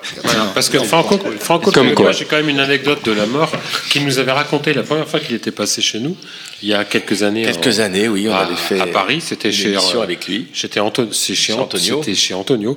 Et quand même, les deux larrons, là, Franco et son, et son autre larron, nous avaient expliqué qu'ils étaient rentrés en franc-maçonnerie au Québec parce qu'ils étaient complotistes. Et ils voulaient, ils voulaient infiltrer la franc-maçonnerie pour raconter de, de l'intérieur ce qui se passait réellement. Ils sont, ils se sont fait initier, ils, se sont pris au jeu et se sont devenus ils sont de- restés. de vrais- putain de vrais francs-maçons. Et ils font la même chose. C'est là, là a dit à Caïn Suis-je le gardien de mon frère? Et finalement, maintenant, c'est Cain qui l'a dit, c'est à Jéhovah, si j'ai bonne mémoire. Oui, d'accord. mais Enfin, en parlant. tu fais ton frère. Voilà. Tu- tu écris comment, mon C'est frère, ça. Et l'autre a dit suis-je le, voilà, suis-je le gardien de mon frère? Bon. Tu, tu écris comment euh, mon frère en inclusif parce que maintenant euh, Mon frère point hein. E point S. Est-ce que Abel il y a deux L E ou Caïn, il y a I-N-E, Ça, Caïn. euh, ça fait Caïd. Faut pas être trop co. Co- Caïn euh, Tout à fait. voilà. En tout cas, moi, je suis complotiste et ça confirme tout ce que je pensais. Euh, voilà. On se croirait, on se croirait à l'émission de France Inter c'est sur Jupiter. Ça part dans tous les sens. J'ai un bon conducteur que j'ai quand même mis à peu près une journée à préparer. Et là, je sais plus où j'en suis. Si j'en suis que Viviane. Alors, c'est vrai que c'est difficile de On passer. dit pas j'en suis que, je dis j'en suis où J'en suis. Excuse-moi. euh, Je laisse tomber, j'arrête, je m'en vais. Allez, ciao, ciao tout le monde. Bonsoir, méchants gens. Viviane, en fait, euh, moi, la, question que je me posais par rapport à l'Ukraine, c'est venu tout à l'heure, j'étais sur mon, mon Vélib et j'aurais pas dû parce que je me suis planté sur une voiture. En fait, je, me disais, ça, ça travaillait dans la tête par rapport au poème que Viviane va nous lire dans un instant et par rapport à la musique qui est juste derrière. Je me disais, euh, on a tous évidemment, euh, on est imprégné de la Seconde Guerre mondiale, de l'occupation, de la rafle des Juifs, des camps, etc. Et, souvent la question qui revient, mais c'est, mais, mais pourquoi les gens ils ont rien fait? En fait, ils ont continué à vivre. Ils ont continué à vivre. Alors certes, peut-être ils savaient pas, peut-être ils savaient puis ils regardaient ailleurs. Hein et, et, et je me suis dit, mais on peut toujours, on peut toujours se poser ces questions comme ça, euh, qui sont il y a, il y a longtemps. Et puis aujourd'hui, mais finalement aujourd'hui, on a parlé évidemment des actions humanitaires, euh, Igor, Joël et, et tant d'autres. Hein. Évidemment, on n'a pas le monopole de ça en franc-maçonnerie. Mais et aujourd'hui, qu'est-ce qu'on fait? Ben, On continue à vivre, on continue à se plaindre parce qu'il n'y a plus d'huile, parce que le pétrole est cher, parce que parce que c'est les élections, parce que voilà, et puis parce qu'on a on n'a pas d'adaptateur pour l'iPhone, enfin pardon pour le pour l'Apple et et, et, finalement c'est c'est ça, c'est ça la, question que je me je me posais avant de me prendre la la Mercedes noire conduite par un mec avec des lunettes de soleil. Viviane, vous vouliez nous lire un, un poème? Oui, je pense que l'actualité s'y prête. Je voulais vous lire un poème de Mordechai Gebirtiek, qui de son vrai nom Bertik est né le 4 mai 1977 à Cracovie, en Pologne, et qui est mort en déportation le 4 juin 1942. Il était ébéniste, musicien, homme de théâtre, il mit lui-même en musique nombre de ses poèmes. Le premier, en 1905, s'intitulait La grève générale, et il a été disciple de grands, euh, de, grands hommes. Et euh, il a écrit ce poème-ci, qui est un, un grand classique et très célèbre dans la littérature yiddish, et qui évidemment est traduit en français. Notre ville flambe. Ça flambe, mes frères, ça flambe. C'est notre ville, hélas, qui flambe. Des vents cruels, des vents de haine, soufflent, déchirent, se déchaînent, les flammes sauvages s'étendent aux environs. Déjà, tout flambe. Et vous, vous êtes là, vous regardez, les mains immobiles. Et vous, vous êtes là, vous regardez brûler notre ville. Ça flambe, mes frères, ça flambe. C'est notre ville, hélas, qui flambe, et les flammes carnassières dévorent notre ville entière, et les vents de colère hurlent. Notre ville brûle. Et vous, vous êtes là, vous regardez, les mains immobiles. Et vous, vous êtes là, vous regardez brûler notre ville. Ça flambe, mes frères, ça flambe. Oh, l'heure peut venir, hélas, où notre ville et nous ensemble ne serons plus rien que des cendres. Seuls resteront comme, après une guerre, des murs noircis, des murs déserts. Et vous, vous êtes là, vous regardez, les mains immobiles, et vous, vous êtes là, vous regardez brûler notre ville. Ça flambe, mes frères, ça flambe. Il n'est de salut qu'en vous-même. Prenez les outils, éteignez le feu, éteignez-le de votre propre sang. Vous le pouvez, alors prouvez-le. Ne restez pas ainsi, frères, à regarder les mains immobiles. Frères, n'attendez pas. Éteignez l'incendie qui brûle notre ville.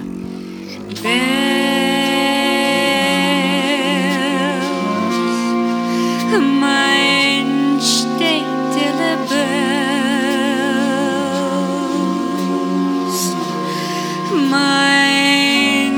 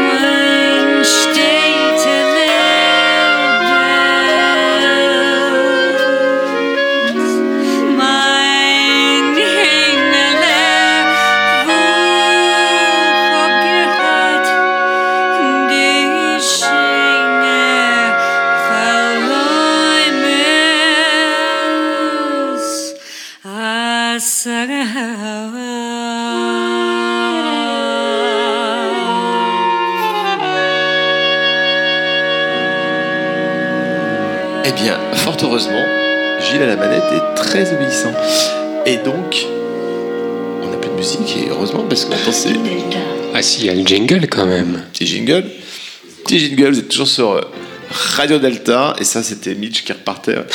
voilà. Bon, faut expliquer aux auditeurs que Gilles a un, un- un clavier avec des boutons, chaque fois qu'il appuie sur un bouton, ça lance un truc. Et je crois qu'il On connaît pas bien les boutons, en quoi, fait. On sait pas trop quoi, mais ça lance un hasard. truc. Et donc là, je vais appuyer sur le bouton Sting pour lancer Alexandre et la chronique. Et oui, et voilà, me, me voilà lancé. Ah non, toujours pas. On va y arriver. Ouais, pas tout à fait, si, si. Allez Alexandre, vous avez Non, mais parole. ouais, bah écoute, euh, aujourd'hui c'est le grand jour pour les fans de Star Wars et la série tant attendue centrée sur les aventures d'Obi-Wan Kenobi qui se passe dix ans après les événements de l'épisode 3, La Revanche des Sith, est enfin sorti. Donc Obi-Wan Kenobi, je me suis posé la question, tiens pourquoi pas, franc-maçon ou pas Itinéraire initiatique d'un maître Jedi. On a cette série qui se passe tout pile dix ans après l'avènement de Dark Vador. On y retrouve un ancien maître Jedi déchu, rescapé de la fin de la guerre des clones et du fameux... ton père. Ouais, tout à fait, mais pas encore, Gilles, t'inquiète pas, mais tu le sauras bientôt. Donc on a un maître Jedi déchu qui est rescapé de la fin de la guerre des clones et du fameux Ordre 66 qui se déroule à la fin de l'épisode 3 et qui est prévu par l'empereur Palpatine pour éliminer tous les Jedi de la galaxie. Mais sortons un peu du film et concentrons-nous sur notre héros, Obi-Wan, et en particulier sur ce qu'il peut représenter. L'ordre Jedi dont les membres maîtrisent la force, au-delà de l'œuvre de science-fiction, Star Wars est pour moi une épopée remplie de spiritualité et constitue une fresque initiatique profonde. Et je souhaite dire d'abord que dans ma chronique, le terme force peut être remplacé par liberté, égalité ou fraternité, voire les trois à la fois.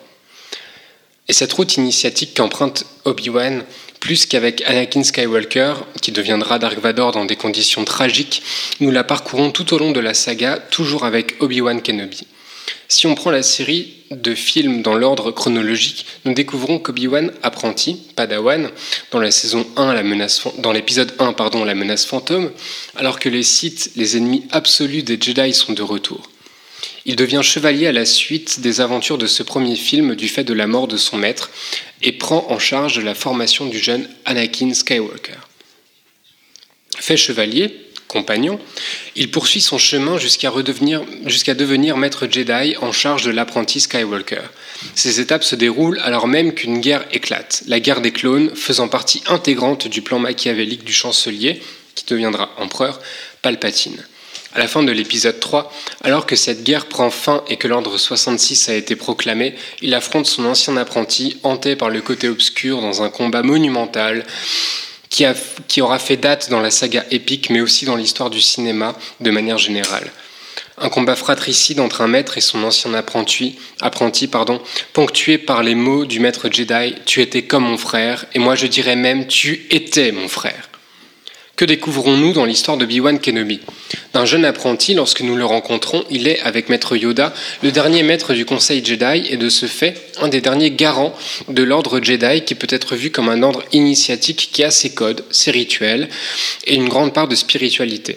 Les Jedi définissent la force comme étant présente dans tous les êtres vivants de la galaxie et en, chacun de nous. Seuls les êtres qui y sont sensibles parviennent à la maîtriser et à s'en servir. Cette maîtrise s'exerce notamment par de longues séances de méditation et par la prise de conscience que le Jedi appartient à une longue lignée pluriséculaire, une véritable chaîne d'union réelle et virtuelle entre les anciens et les actuels Jedi, entre les disparus et entre les vivants avec les disparus parce que les maîtres les plus avancés de l'ordre- Jedi parviennent à entretenir des liens avec leurs anciens maîtres d'une part et parce qu'ils arrivent à ne faire plus qu'un avec la force une fois leur heure arrivée. C'est le cas d'Obi-Wan ou de Yoda, comme nous le voyons à la fin de l'épisode 6, le retour du Jedi, ou même d'Anakin Skywalker et, d'une manière moins connue, du maître d'Obi-Wan lui-même, Qui-Gon Jinn, incarné par Liam Neeson dans l'épisode 1. Nous comprenons notamment cette pratique et la méthode en explorant l'univers étendu de la saga. Cet univers étendu est constitué des séries, des dessins animés, des BD ou des romans, et elle fait partie intégrante du chemin initiatique sur lequel nous mène cette épopée. Alors, qu'est-ce qu'apprend Obi-Wan à travers sa propre quête initiatique? Énormément de choses. La force est en lui et il est en même temps une partie infime de la force. Je fais corps avec la force et la force est avec moi, dira un autre personnage sensible à, la force dans le film Rogue One. Là, je m'y retrouve, je suis dans la loge et la loge est avec moi. Il apprend aussi qu'un Jedi, comme les francs-maçons, que ne sont pas seuls et qu'il peut compter sur un ordre fraternel fondé à la gloire de la force, de même que les francs-maçons ont ce grand architecte de l'univers. Et cette chaîne fraternelle dont je parlais plus tôt, les Jedi se la représentent par un art et un apprentissage, une tradition qu'ils se transmettent depuis un temps indéterminé.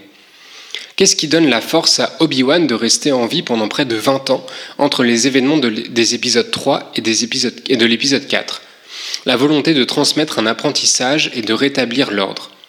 L'apprentissage transmis dans la tradition des Jedi au, fil- au fils de son ancien apprenti, Luke Skywalker, constitue un espoir pour les Jedi et pour la galaxie tout entière. Ce qui donne la force à Obi-Wan également, c'est aussi le fait qu'il s'inscrit dans une tradition longue de plusieurs siècles. C'est comme pour chacun d'entre nous, francs-maçons, qui nous inscrivons dans une longue tradition et dans cette chaîne d'union dont j'ai beaucoup parlé pendant cette chronique. C'est un apprentissage, une méthode que nous transmettons.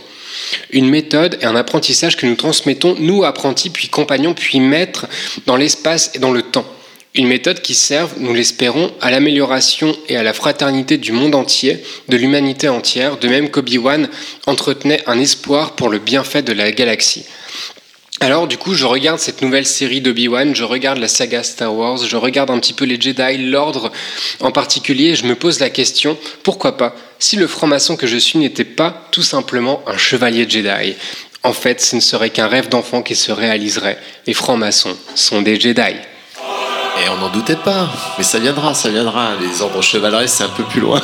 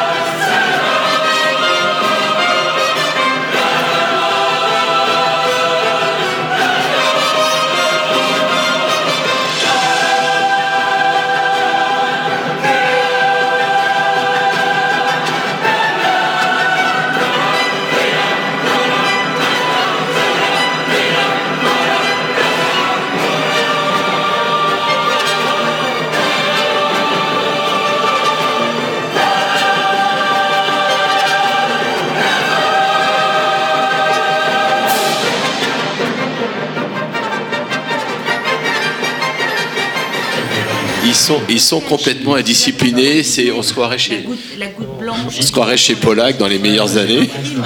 Tout à fait. Il manque la fumée. Bien, mes sœurs, mes frères, reprenons un petit peu. euh, bah, ma sœur. Mes, mes sœurs, euh, oui, d'accord. Bah, il n'en reste plus qu'une, et la meilleure, certes. Mais il n'en reste plus Je sais qu'une. pas si je suis la meilleure, mais je suis là. Qu'est-ce qui vous dit que je suis un frère, euh, Philippe? Ah bah, Euh, alors, se calme, on se calme autour de cette table parce que justement, il y a quelqu'un de très sérieux qui est à ma gauche. Futur grand maître de la Grande Loge de France, on m'a dit. Bah, mais bien sûr, mais il- en fait, c'est lui, c'est lui le grand maître de la Grande Loge de France. Alors, Jean-Pierre Thomas, Jean-Pierre Thomas, ben, on vous connaît bien, j'ai déjà dit, vous êtes venu plusieurs fois. D'ailleurs, vous venez tout le temps maintenant à des émissions, livre ou pas livre. Mais là, mais là, c'est une occasion unique parce qu'il y a un, un magnifique livre qui vient de sortir aux éditions Numérique Libre. Et on salue au passage, évidemment, Nathalie Raphaël. Alors c'est un, c'est un très, un très beau livre, très gros livre d'ailleurs. Il fait, oui, c'est un, un- très gros livre qui s'intitule Les grands maîtres de la Grande Loge de France du XVIIIe siècle au XXIe siècle. Donc c'est certes un livre d'histoire, mais pas seulement, puisque le dernier en date est Pierre-Marie Adam, qu'on connaît bien, puisqu'il est actuellement euh, pour quelques mois encore euh, grand maître de la Grande Loge de France. Et donc euh, Jean-Pierre, vous avez à travers ce livre dressé un portrait de tous ces grands maîtres depuis, on va le voir, hein, depuis le début jusqu'à, j'allais dire jusqu'à la fin, non, jusqu'à aujourd'hui. Et, euh, et ce livre est, ben, il est passionnant parce que euh, c'est quelque chose qu'on a, qu'on oublie souvent. On devient, euh, on le voit dans les loges, souvent les, jeunes arrivent en disant bah, la franc-maçonnerie, ce qui m'intéresse, c'est de participer à une tradition qui a plus de 300 ans, je suis empreint de. Je suis, je suis pris par ça, je suis pris par cette histoire, et puis au final, ils connaissent assez peu l'histoire de la, à la fois de la franc-maçonnerie en général et de la, de la de France en particulier. Alors, on, on commence, on va évidemment pas tous les citer parce qu'ils sont, ils sont tous passionnants. On a, on a parcouru ensemble euh, euh, tout à l'heure les, les- différents grands maîtres et on va, on va commencer par le, par le premier. Alors, au départ, c'est des, des aristocrates. Oui, c'est même un petit-fils de Louis XIV, le premier. Alors, c'est Louis de Bourbon-Condé, comte de Clermont. Voilà. On connaît souvent, on parle du comte de Clermont. Je ne sais pas si les, les maçons se rappellent qu'ils ont eu un petit-fils de Louis XIV comme, comme, je- comme grand maître pendant 30 ans. Voilà. 30 ans. Il est resté 30 ans grand maître. C'était une époque où on était grand maître quasiment à vie. Ah oui, parce qu'à l'époque, il n'y a pas de droit. Aujourd'hui, nous vivons avec le droit des associations, mais enfin, à l'époque, ça n'existait pas. Donc, on prenait un prince du sang, un grand seigneur, comme ça, il protégeait les maçons, puisqu'il était cousin du roi, et donc ça simplifiait évidemment la. Il était aussi généralement euh, grand commandeur ou grand quelque chose de plein d'ordres Ah différents. non, non, à l'époque, il y avait. Non, il n'y a, pas- a de suprême conseil, on est d'accord Non, mais- il n'y a pas de suprême conseil encore à l'époque. ouais. D'accord. Alors ensuite, on a euh, Louis-Philippe, duc de Chartres. Oui, voilà, c'est exactement la même chose. Et ce qui, ce est le cas aussi sous l'Empire, où on met un frère de l'empereur, puis après on mettra Combacérès, enfin. En fait, toujours le thème, c'est la protection. Voilà. L'idée au départ, c'est de trouver des puissants qui vont protéger l'ordre. Voilà, sinon le roi peut supprimer la maçonnerie d'un coup de plume. C'est ça, de plume, voilà. ça. Ce qui a existé peut-être. Mais il était cousin de Louis XV et on, a, on, a, on ne sait toujours pas si Louis XV a été initié. C'est un grand débat historique qu'on oublie. On pense que le discours du chevalier de Ramsay, auquel justement la maçonnerie écossaise fait souvent allusion, a été écrit pour l'éventuelle initiation de Louis XV. Et il semblerait que le gardien de Fleury ait mis le haut là, parce que Fleury détestait les francs-maçons, pour une raison très simple, parce qu'il nous confondait avec les jansénistes. Voilà, alors il disait franc-maçon, et d'ailleurs c'était pas tout à fait idiot, parce qu'en fait euh, il y a des corrélations plus, plus, plus proches qu'on ne le croit. Voilà pourquoi on ne sait pas si Louis XV a été initié à la loge des, ce qu'on appelait la, la loge des petits appartements, mais on sait en revanche que le fils de Louis XV a été initié, puisque le Grand Orient de France a acheté un coffret ayant appartenu au dauphin, qui n'a jamais régné puisqu'il est mort, avec ses armoiries maçonniques. Et quand il est mort, il a été considéré comme un maçon par les maçons. Voilà, donc oui, il y a des accointances, quelquefois, auxquelles on ne penserait pas toujours. Vrai, on n'y penserait pas toujours. Et d'ailleurs, cette anecdote par rapport à Louis XV me fait penser à Napoléon. Où à chaque fois, j'ai l'impression qu'on se pose la question de savoir si bah, le roi, en l'occurrence pour Louis XV, ou Napoléon lui-même, en fait, aurait été franc-maçon ou pas. On se pose la question, il y a des mystères, on ne sait pas forcément. Alors, en ce qui concerne Napoléon, on pense qu'il a été initié dans une loge de militaires, comme c'était souvent le cas à l'époque. En revanche, il est probable que Louis XVIII et Charles X aient été initiés, peut-être même Louis XVI, sous la, sous la, sous, sous l'ancien régime. En tout cas, les maçons de l'époque, de l'époque romantique, pensaient que Louis XVIII était un des leurs, absolument. Et je suis persuadé, alors je l'ai suggéré dans un autre livre sur la musique, que Marie-Antoinette a été très probablement initiée euh, à la fin de l'Ancien Régime et que la fameuse chanson que Fabre d'Églantine écrit dans Il pleut, il pleut, dans Bergère. son opéra Lucide, Il pleut, il pleut Bergère, c'est notre, bien notre Il pleut, c'est l'avertissement à la sœur reine que les problèmes arrivent. Il y a d'autres interprétations de cette chanson, évidemment, parce qu'elle était aussi un peu bergère euh, à ses temps perdus. hein. Alors après, on passe, euh, on passe, euh, après ces deux illustres, on passe à Cambacérès, le cumul des mandats. Voilà, le grand chef de la maçonnerie impériale, qui est quand même incontournable pour tout le monde, y compris pour nous les Écossais, puisqu'il a quand même rédigé les premiers statuts de la maçonnerie écossaise. C'est à lui que nous devons la couleur rouge de nos tabliers, voilà, c'est lui qui l'impose, et c'est lui qui arrive. Euh, Cambacérès, c'est l'homme de la synthèse, donc il arrive à faire la synthèse entre C'est le le désir de Napoléon de vouloir finalement n'avoir qu'une seule oui, obédience. qu'on peut voilà, mais là où Napoléon ne veut voir qu'une tête, Cambacérès quand même distingue les Écossais des Français. Enfin, Il est plus malin. Ah oui, c'est un, un grand maçon, puis c'est un maçon passionné. Euh, il, avait un, temple maçonnique particulier chez lui, dans son hôtel, qui est aujourd'hui le, le siège du ministère des Transports, euh, boulevard Saint-Germain. Il avait son propre hôtel maçonnique. Un peu comme Fabrice Martinez aujourd'hui. Alors ensuite, on va, les parcourir. hein, quand Oui, même, qu'ils peut pas- ils sont tous 43, ces- donc ils on sont peut pas- Alors, à, chaque fois, je, pour, les, pour les personnes intéressées, il y a évidemment la, la biographie des, des différents grands maîtres, et puis il y a un texte qui a été choisi par, euh, par Jean-Pierre pour illustrer soit les propos, soit Voilà, illustrer leur vie, soit un article, soit un extrait de livre, soit un discours. Alors c'est pas toujours évident à voir dans le passé, mais enfin. on- et puis un portrait, bien sûr, parce qu'on Et, et ce besoin qu'on voit, aussi c'est un portrait, ce sont des portraits biographiques. et avec hein, des portraits, effectivement, que j'ai quand même essayé de.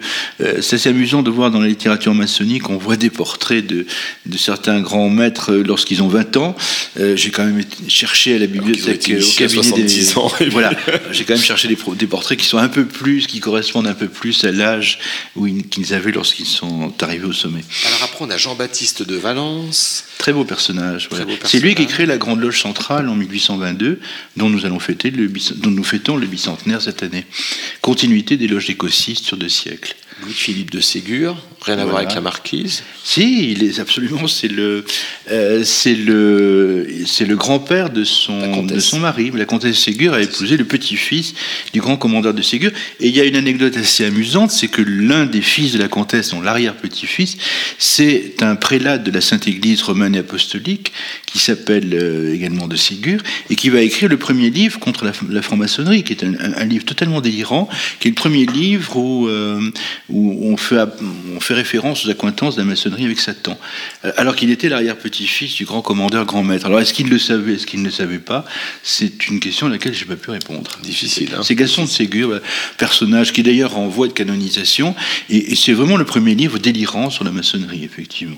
On peut trouver sur euh, la BNF, j'imagine. Oui, il y a eu 60 on- éditions Ah oui, en d'accord, 50 ça- ans. Ça a c'était été le, ah oui, un best-seller, du 19e siècle. D'accord. Absolument. Alors ensuite, on a Claude-Antoine de Choiseul-Stainville. Voilà, un beau personnage aussi. euh. Alors tout ça, ce sont des, des aristocrates libéraux, hein, c'est-à-dire ce sont des, des grands seigneurs qui, euh, qui avaient parfaitement assumé l'héritage de la Révolution. Donc ils sont évidemment de tendance... on est après la Révolution, là. Ah oui, on est après la Révolution. Ah oui, de tendance plutôt orléaniste, comme on disait à l'époque, le libéralisme orléaniste. Élie de Cazes. Ah, de Cazes, voilà, beau personnage. Je vois son portrait, il a l'air euh, autoritaire, ce monsieur. hein. Il allait autoritaire, il était d'ailleurs, alors il a inspiré à Balzac le personnage de Rastignac, il faut le savoir. Euh, il a d'ailleurs eu, euh, en fait sa carrière est assez amusante parce qu'il euh, c'est le favori de Louis XVIII. Voilà. Louis XVIII est amoureux de lui, tout, le monde en a parfaitement conscience à l'époque. C'est un très beau mec et il en joue très intelligemment. D'ailleurs il épouse la fille de, de qui est un personnage important de l'Empire. Il, part de rien et fait une magnifique carrière. Il va aussi être un, administrateur du site de Decazeville, c'est le seul dont une ville porte son nom, et il va être euh, commandeur grand maître pendant 22 ans, ce qui est quand même assez long. Long. C'est un personnage autoritaire, mais en même temps euh, euh, qui va le premier. je, je cite son discours en 1838 où il explique que les francs-maçons, enfin que la, tous les hommes sont frères, sans distinction de de de, de, de classe sociale, peau, etc. hein. et de Et couleur de peau, dix ans avant l'abolition de l'esclavage. Et ça montre bien que le rite écossais est un rite extrêmement émancipateur sur le plan de la de l'évolution des idées et des mœurs. Alors on avance dans le temps. Jean-Ponce Viennet. Un beau personnage aussi, voilà, très important. C'est le, le, le- c'est le grand commandeur, grand maître du Second Empire, voilà, et qui va résister avec brio au Grand Orient de France, qui veut avaler l'écosystème. Vous savez qu'il y a quand même euh, à peu près 30 tentatives de, de, du Grand Orient de France pour avaler la D'OPA, on peut dire D'OPA, OPA, on peut le dire, voilà. Elles ont toutes raté. La dernière était en 1945, après la guerre, où ouais, il fallait tous regrouper. Et donc c'est Viennet qui, qui, qui résiste avec beaucoup de panache, d'ailleurs, et beaucoup d'humour, de drôlerie en même temps. Alors, C'est pas évident quand on voit son portrait, mais Ah, mais il est très vieux. là. Ah non, il était très drôle. Il a eu une très mauvaise réputation, le pauvre, parce qu'il c'était un, un ardent défenseur des classiques, et la génération romantique l'a pas mal raillé. Voilà. Mais euh, il le dit d'ailleurs lui-même on, on a compté tant d'épigrammes sur mon épi de cheveux, ma redingote verte. Enfin, il s'en moque totalement. Voilà, avec beaucoup de. Et alors après, on arrive à. Alors celui-là est beaucoup plus connu parce que c'est aussi un homme politique. On connaît tous le décret hein, qui porte son nom. C'est Adolphe Crémieux. C'est Crémieux, bien sûr, Adolphe le Crémieux, personnage phare de l'époque romantique, de notre histoire. Et voilà. Je rappelle que la- la ju- la- la- l'Europe d'aujourd'hui a repris en matière de liberté de la presse la jurisprudence Crémieux intégralement, entre autres. Mais aboli, enfin, il a été le militant de l'abolition de la peine de mort avec Victor Hugo, son, son ami de, de jeunesse. Il a été l'inventeur, l'initiateur des droits de l'homme. On peut dire que c'est vraiment lui. Et puis c'est aussi, bien sûr, l'homme du convent de Lausanne, voilà, qui, qui impose le grand architecte de l'univers. Voilà, c'est quand même extraordinaire que ce que c'était un, un- un grand commandeur, grand maître juif qui a été à l'origine de ce qui va faire la force de l'écosystème, c'est-à-dire que vont travailler ensemble dans la même obédience, dans les mêmes loges, des frères qui sont croyants, non croyants, athées, dogmatiques, agnostiques, etc. Voilà, c'est le coup de génie de Crémieux. Alors succède à, à- à Crémieux. Là, on est, on est toujours dans les grands maîtres. hein. On est toujours dans les souverains grands commandeurs, Ah, grands maîtres, voilà, qui sont Les les deux- deux. les deux voilà. fonctions sont confondues, hein. Sont confondues à l'époque, puisqu'il y a effectivement le, le, le- le- le grand commandeur et, et le grand maître de la Grande Loge centrale. Donc il prête deux serments, il a deux titres, effectivement. voilà. D'accord. Et après, il y en a un après Crémieux, et après c'est fini, c'est la séparation de Et 1895. ensuite, c'est la scission, c'est-à-dire on a un grand maître. Ah, c'est pas une scission, c'est une scission volontaire, hein. c'est-à-dire que c'est Proal qui a accepté que les loges écossaises, c'est une vieille revendication depuis 1848, s'administrent elles-mêmes. Voilà. Tout s'est fait. Alors, il y a eu quand même deux dissidences. Il y a eu la dissidence de 1848, qui a duré trois ans, et puis la dissidence de 1880, Grande Loge symbolique écossaise. Voilà. Ça, ça ne s'est pas fait comme ça, dans l'harmonie, mais à partir de Proal, on décide effectivement, il y a d'un commun accord, mais c'est pas un divorce, c'est une séparation à l'amiable, dans l'intérêt de tous, c'est-à-dire que donc, le, le Suprême Conseil, c'est toujours le cas aujourd'hui, est gardien des 33 degrés, mais les loges des trois premiers degrés s'administrent elles-mêmes sous le titre de Grande Loge de France en 1895. C'est 1895 Voilà, février 1895. Mais il a fallu six mois de processus. En tout cas, en 94, Proal accepte. Voilà. Ensuite, il y a Étienne, Étienne Guillemot. Alors ça, c'est le premier, le premier grand maître. euh, c'est le premier président du Conseil fédéral, puisqu'il n'y a pas eu de convent. Voilà, mais on le considère comme le premier grand maître, mais en fait, il ne fait que quelques mois. Alors, c'est un personnage très différent. On passe évidemment de, de, de- de grands intellectuels ou d'aristocrates au président du syndicat des marchands de vin de Paris. Ah, merci, donc. Mais ça montre quand même que la Grande Loge de France, voilà, veut se normaliser. Et on aurait, je pense beaucoup étonné Guillemot si on lui disait que les réunions se feraient à Bercy, qui était à l'époque un village euh, assez lointain où il n'y avait que, euh, que des chais. Voilà, c'est là où tout le vin arrivait, notamment Tout à fait, Bourgogne. on connaît par Bercy la- Village maintenant qui Absolument. a reproduit ça euh, de façon un peu artificielle. Et, et- et peut-être qu'on buvait du meilleur vin qu'au club écossais aujourd'hui. Ah, ça c'est probable, oui. Ah, je vais être obligé de couper ça. puis- bah non, non, pas, pas, pas difficile. Je dois- Adolphe. Alors là arrive toute la, toute la série des toute la série des grands maîtres Ratso qui sont voilà, qui sont, voilà, c'est ça qui- c'est- voilà, c'est ce sont les députés et sénateurs Ratso. on, on découvre finalement le- l'histoire euh, de gauche de la Oui, la Grande Loge de France. C'était Radicale, absolument une socialiste. obédience de gauche dirigée par des Ratsoc ou des socialistes. Adolphe Magnien. Des, des parlementaires, sénateurs, députés. Henri Michel. Voilà, Henri Michel. Françoise Bonarnaud. voilà. Gustave Mesureur, voilà, c'est celui peut-être que. Alors c'est le, le fondateur de Voilà. la Grande Loge de France, Enfin, vraiment le, puisque c'est lui qui a été le négociateur de la, de la réunion des, de la Grande Loge symbolique écossaise. C'est un personnage considérable. Je rappelle qu'il est ministre. Alors il est un des ministres du cabinet du bourgeois qui a, qui a eu euh, 12, euh, euh, 10 francs-maçons sur 12 ministres. C'était le cabinet le plus maçonnique de la Troisième République. C'est le fondateur de ce qu'on appelle la PHP aujourd'hui. Euh, c'est vraiment le fondateur de la Grande Loge de France. C'est un personnage absolument incontournable de notre histoire républicaine de notre histoire Et on rappelle écossaise. que Bourgeois, fondateur de la Société des Nations. Absolument, voilà, Prix Nobel, création, prix prix Nobel, Nobel, qu'on a- qu'on oublie, qu'on oublie Tout souvent. à fait, et euh, voilà, personnage important lui aussi.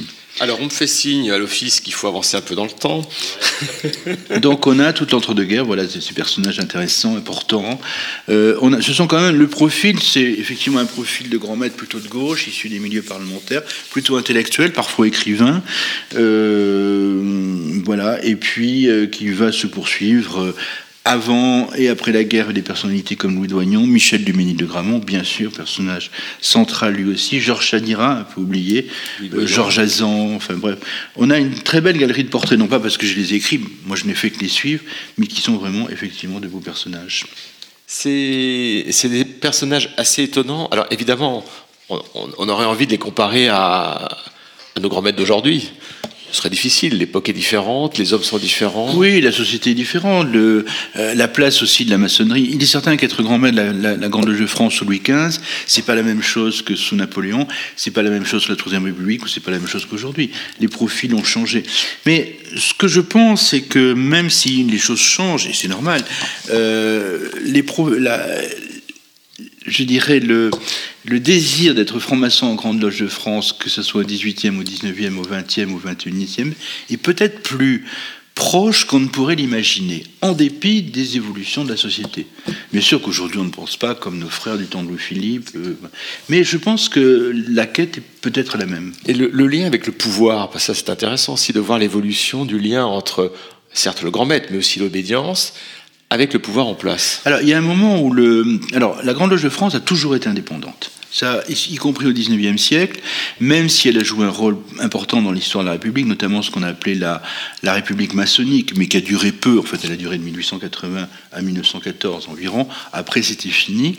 Euh, elle a toujours joué un rôle. Et, et si c'était pas un rôle directement politique, ça a été un rôle, euh, je dirais, éthique. On le voit très bien avec un personnage central qui est Pierre Simon, par exemple, qui joue un rôle dans euh, la, notamment la, la- la création du planning familial, la l'IVG, euh, la, bon bref, on va- toute la vie de Pierre On a Simon. fait une émission, oui, euh, voilà, justement, on sur- va pas y revenir. À fait. Mais ce que je veux dire, sans, sans aucune vantardise et preuve à l'appui, c'est que le rite écossais a toujours été un rite éminemment libérateur et à la pointe de l'évolution euh, euh, intellectuelle, sociale, etc. La preuve, c'est que nous avons eu sept grands maîtres ou grands commandeurs juifs, ce qui n'a jamais posé apparemment de problème aux adhérents. Euh, Était- Était-il franc-maçon en plus et on a même eu euh, quelques-uns même ont été gays, notoirement gays, ce qui montre quand même que ce qui montre, non, mais ce qui montre quand même, je dirais, le, euh, une certaine tolérance qu'on ne trouve peut-être pas ailleurs. Il manque peut-être, alors, on m'a pas posé la question, mais je vais y répondre. On n'a pas eu de noir encore, mais ça peut peut-être. J'allais y venir. Ni de femme, ni de femme d'ailleurs. Et, et au- aujourd'hui, parce que évidemment, c'était difficile d'aller interviewer Crémieux, bien sûr, mais vous avez interviewé les dix maîtres, Ah, les dix- dix on a anciens. dix vivants, dix Ah, on a vivants, dix voilà. vivants qui sont, qui sont toujours avec nous, que vous avez interviewés. Absolument. Et qui ont même euh, certainement relu les textes les concernant. Oui, oui, je n'ai rien écrit qui n'ait pu bien leur, sûr, euh, les gêner ou les, ouais, etc. Et alors, de, de- de tous ces personnages, et encore une fois, c'est vraiment un livre passionnant parce que je pense que tous les frères de la Grande Loge de France doivent, un, l'acheter, deux, le lire, dans cet ordre-là, hein, bien sûr. Et puis. Pour, euh, pour l'éditeur, j'espère, voilà, qui prend toujours des achetez les livres. en me suivant. que vous les lisiez ou pas, achetez-les. Euh, non, mais c'est important de, de Ouais, connaître je, je notre crois que. Franck Foucret a des versions PDF sinon. Alors, oui, mais je suis pas sûr que les, les, les- ça soit aussi rentable. Si- S'il y avait euh, par- parmi, a- je sais pas combien il y a de, de- de- de grands maîtres. il y en a 43. 43. Sur ces 43 grands maîtres, s'il y en avait un que vous reteniez comme étant soit le, le plus emblématique de sa fonction, soit c'est votre coup de cœur parce que, parce que vous êtes prêt à écrire sa bio et vous faire, euh, faire 300 pages dessus. Oui, j'en ai, enfin, je sais pas, j'en ai trois que j'aime beaucoup. Valence, qui pour moi est l'incarnation de, la pensée romantique, du Ménil de Gramont. Mhm. Je suis moi-même petit-fils de résistant, et euh, donc je ne peux être que sensible à du Ménil de Gramont. Et puis sans doute Pierre Simon, qui sont, je pense que c'est les trois vraiment fondamentaux de notre histoire, qui incarnent trois aspects différents et, et très très libérateurs. Voilà. Mm. Bon, merci beaucoup Jean-Pierre. Je crois qu'il y a des prises de parole. Il y a Alexandre, question. Jocelyn. Il y a une question de qui? Il y a une question des auditeurs. Est-ce qu'il Ah, y a des auditeurs. Ah, il y a des Et auditeurs. très bien. Un auditeur pose la question de savoir, euh, à- enfin de la question à Jean-Pierre Thomas. Euh, là, nous avons eu donc dans ce livre sont exposés tous les formations, tous les grands maîtres de la Grande Loge de France, passés ou présents. Euh, Qu'en est-il des futurs? Quel, quel est le- En gros, il veut savoir c'est quoi, c'est qui le prochain, quoi. non, non, Ah, non, alors, pas. alors pas du tout. Je ne veux pas savoir, pardon, quel est le prochain. C'est un Mais, auditeur. mais je pose la question à Jean-Pierre qui a donc étudié les grands maîtres. Quel pour lui, pour lui, pour, pour vous, Jean- Jean-Pierre, quel est votre grand maître futur idéal? C'est quoi le pro- le profil, le voilà, profil sans idéal. prononcer de nom, Alors- évidemment, parce qu'il n'existe peut-être pas encore. Oui, alors d'abord, il faut se féliciter que la Grande Loge de France soit la plus ancienne obédience française, et donc j'espère qu'elle sera celle qui survivra le plus longtemps.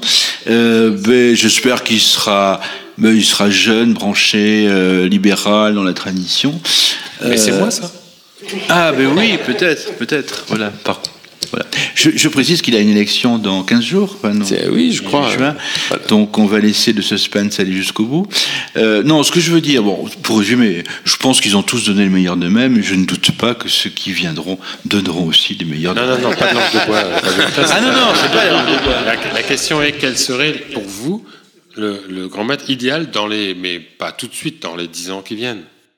C'est un mélange de d'initiation et de, de, responsabilité politique, sociale, mentale, culturelle. C'est une alchimie, voilà. Il faut, il faudra un frère, évidemment, puisque nous restons pour l'instant une obédience masculine. Je ne préjuge pas de l'avenir, mais qui soit dans les, les capacités initiatiques, soit à- à l'aspect de manager et euh, et, et- et intellectuel. Voilà, c'est l'alchimie de l'ensemble. Voilà, mais en même temps, c'est une personnalité qui sera sa propre personnalité. C'est pas un moule. Je fais remarquer qu'ils sont tous, ils ont tous été différents. Donc je suppose qu'ils seront tous différents, et c'est tant mieux. Alexandre. Alexandre, notre futur grand maître. On, on disait tout à l'heure, euh, pourquoi pas, tiens. On disait tout à l'heure la Grande Loge de France de gauche. Je souhaitais rappeler finalement le comportement de la Grande Loge de France, justement du Suprême Conseil pendant la Commune de Paris. Hein.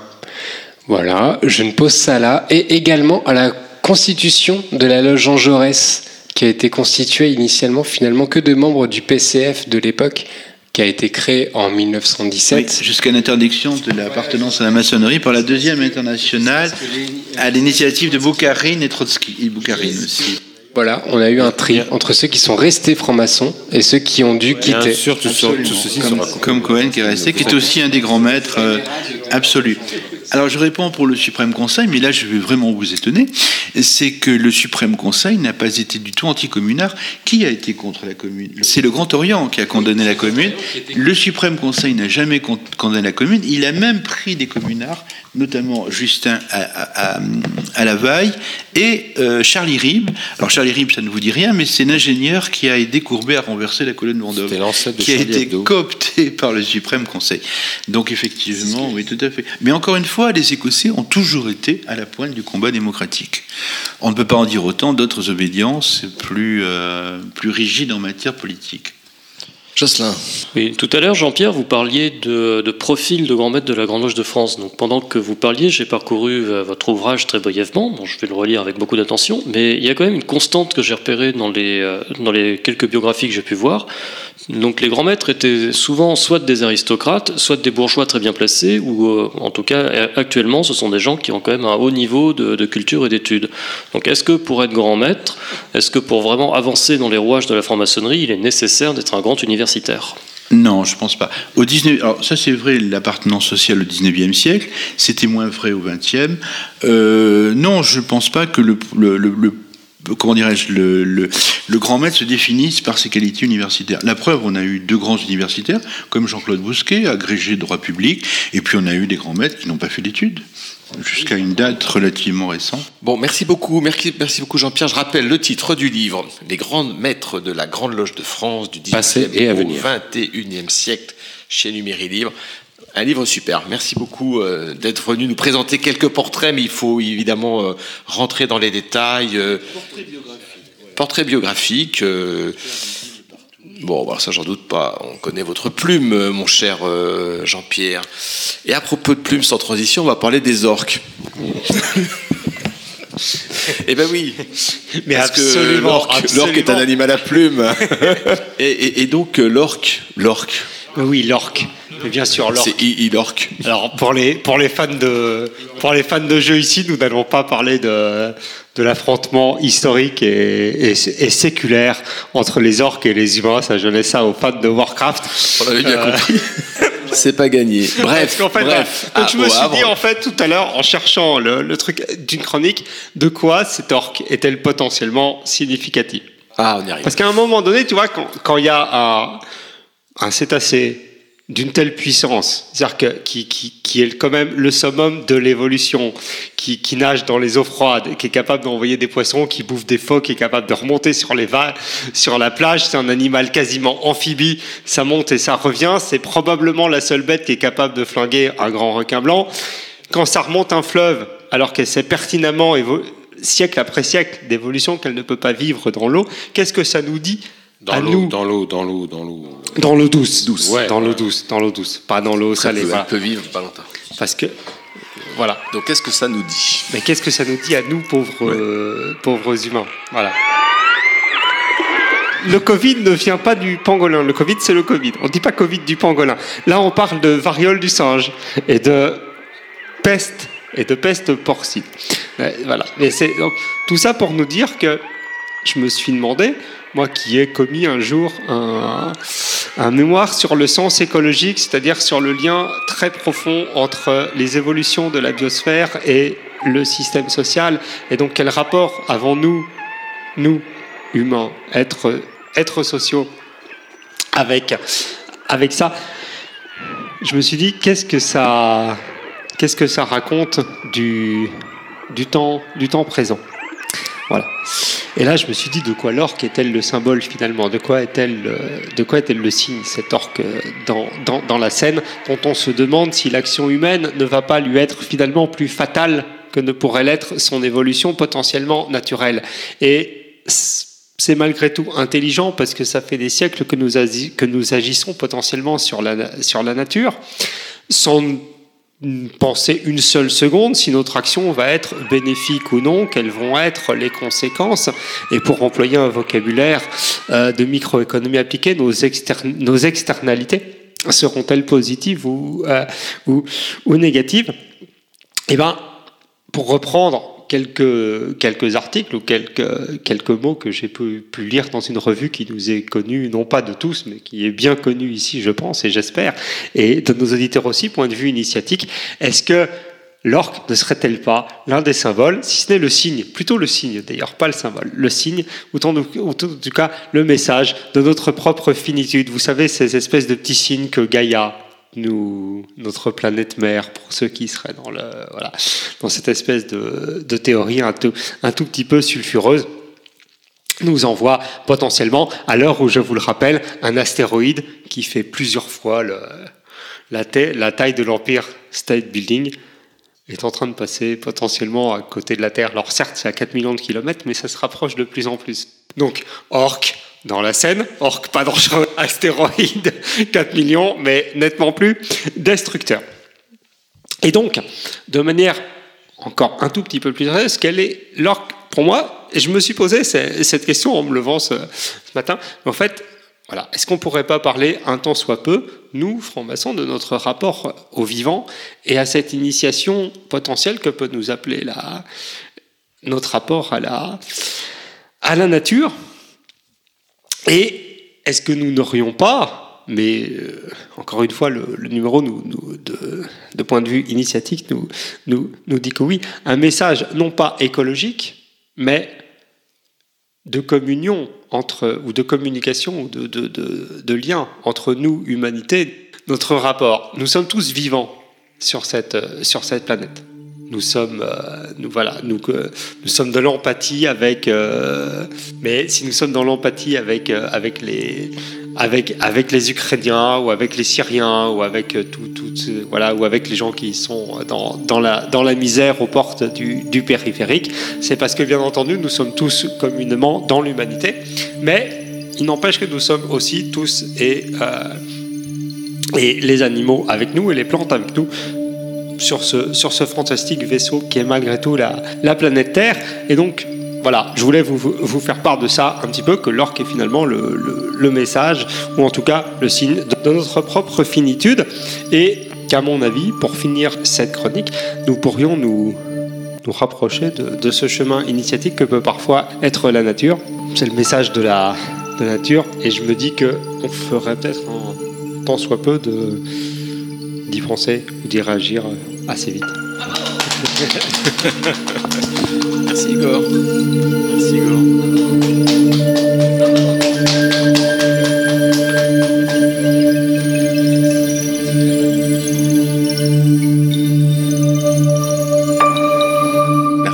Merci, Igor. Je pense que l'orque, je sais pas trop où il est, s'il est entre Le Havre et Rouen, mais il t'a, il t'a entendu. Il t'a entendu.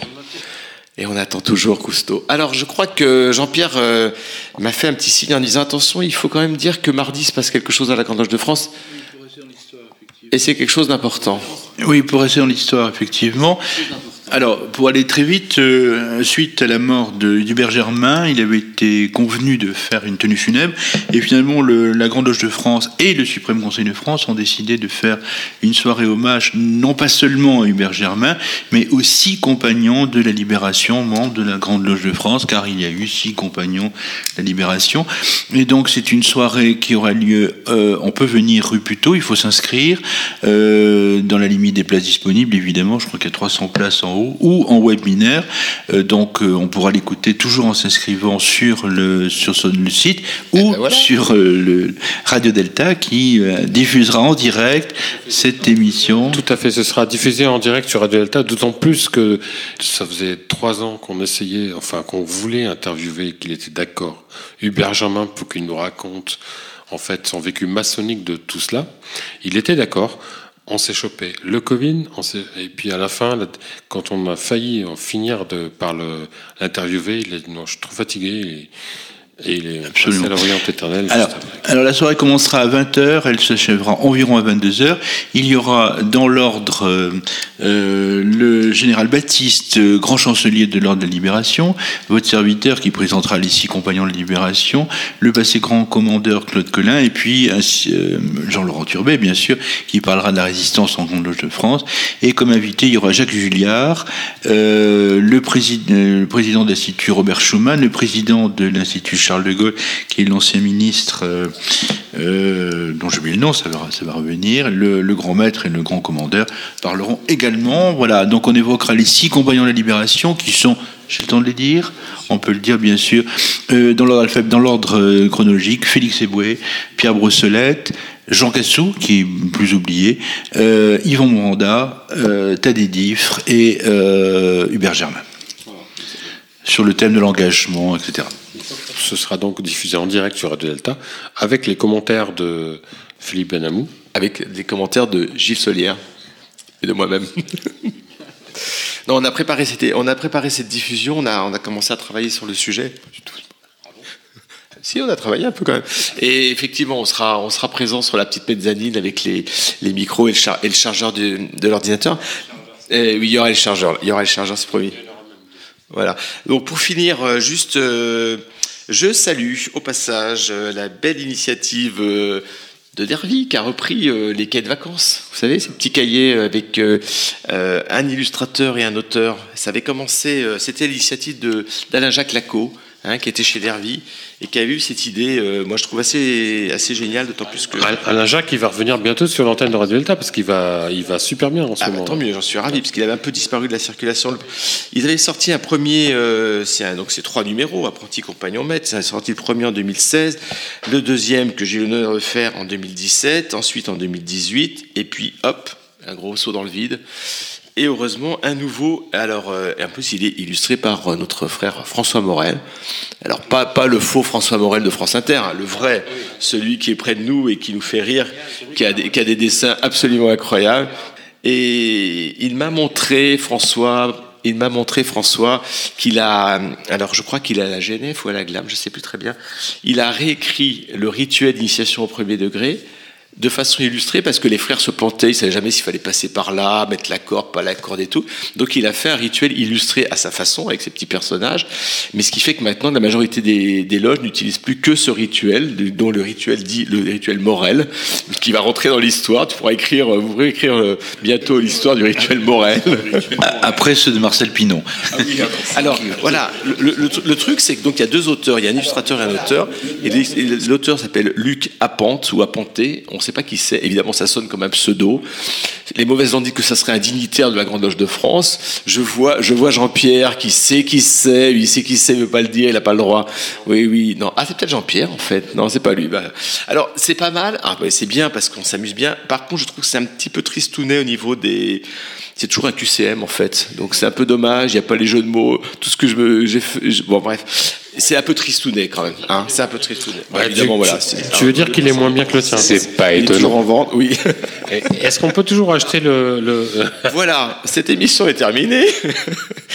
Mais je remercie euh, évidemment Igor euh, et on l'encourage. euh, Tous nos voeux t'accompagnent pour et tous les frères qui t'accompagnent également pour les, les prochains convois et toutes les actions que vous menez. Je sais que vous, c'est passionnant. Vous passez beaucoup de temps et je pense que ça vous procure certainement aussi du, du plaisir, du plaisir du, du devoir, comme on dit chez nous. Merci à vous.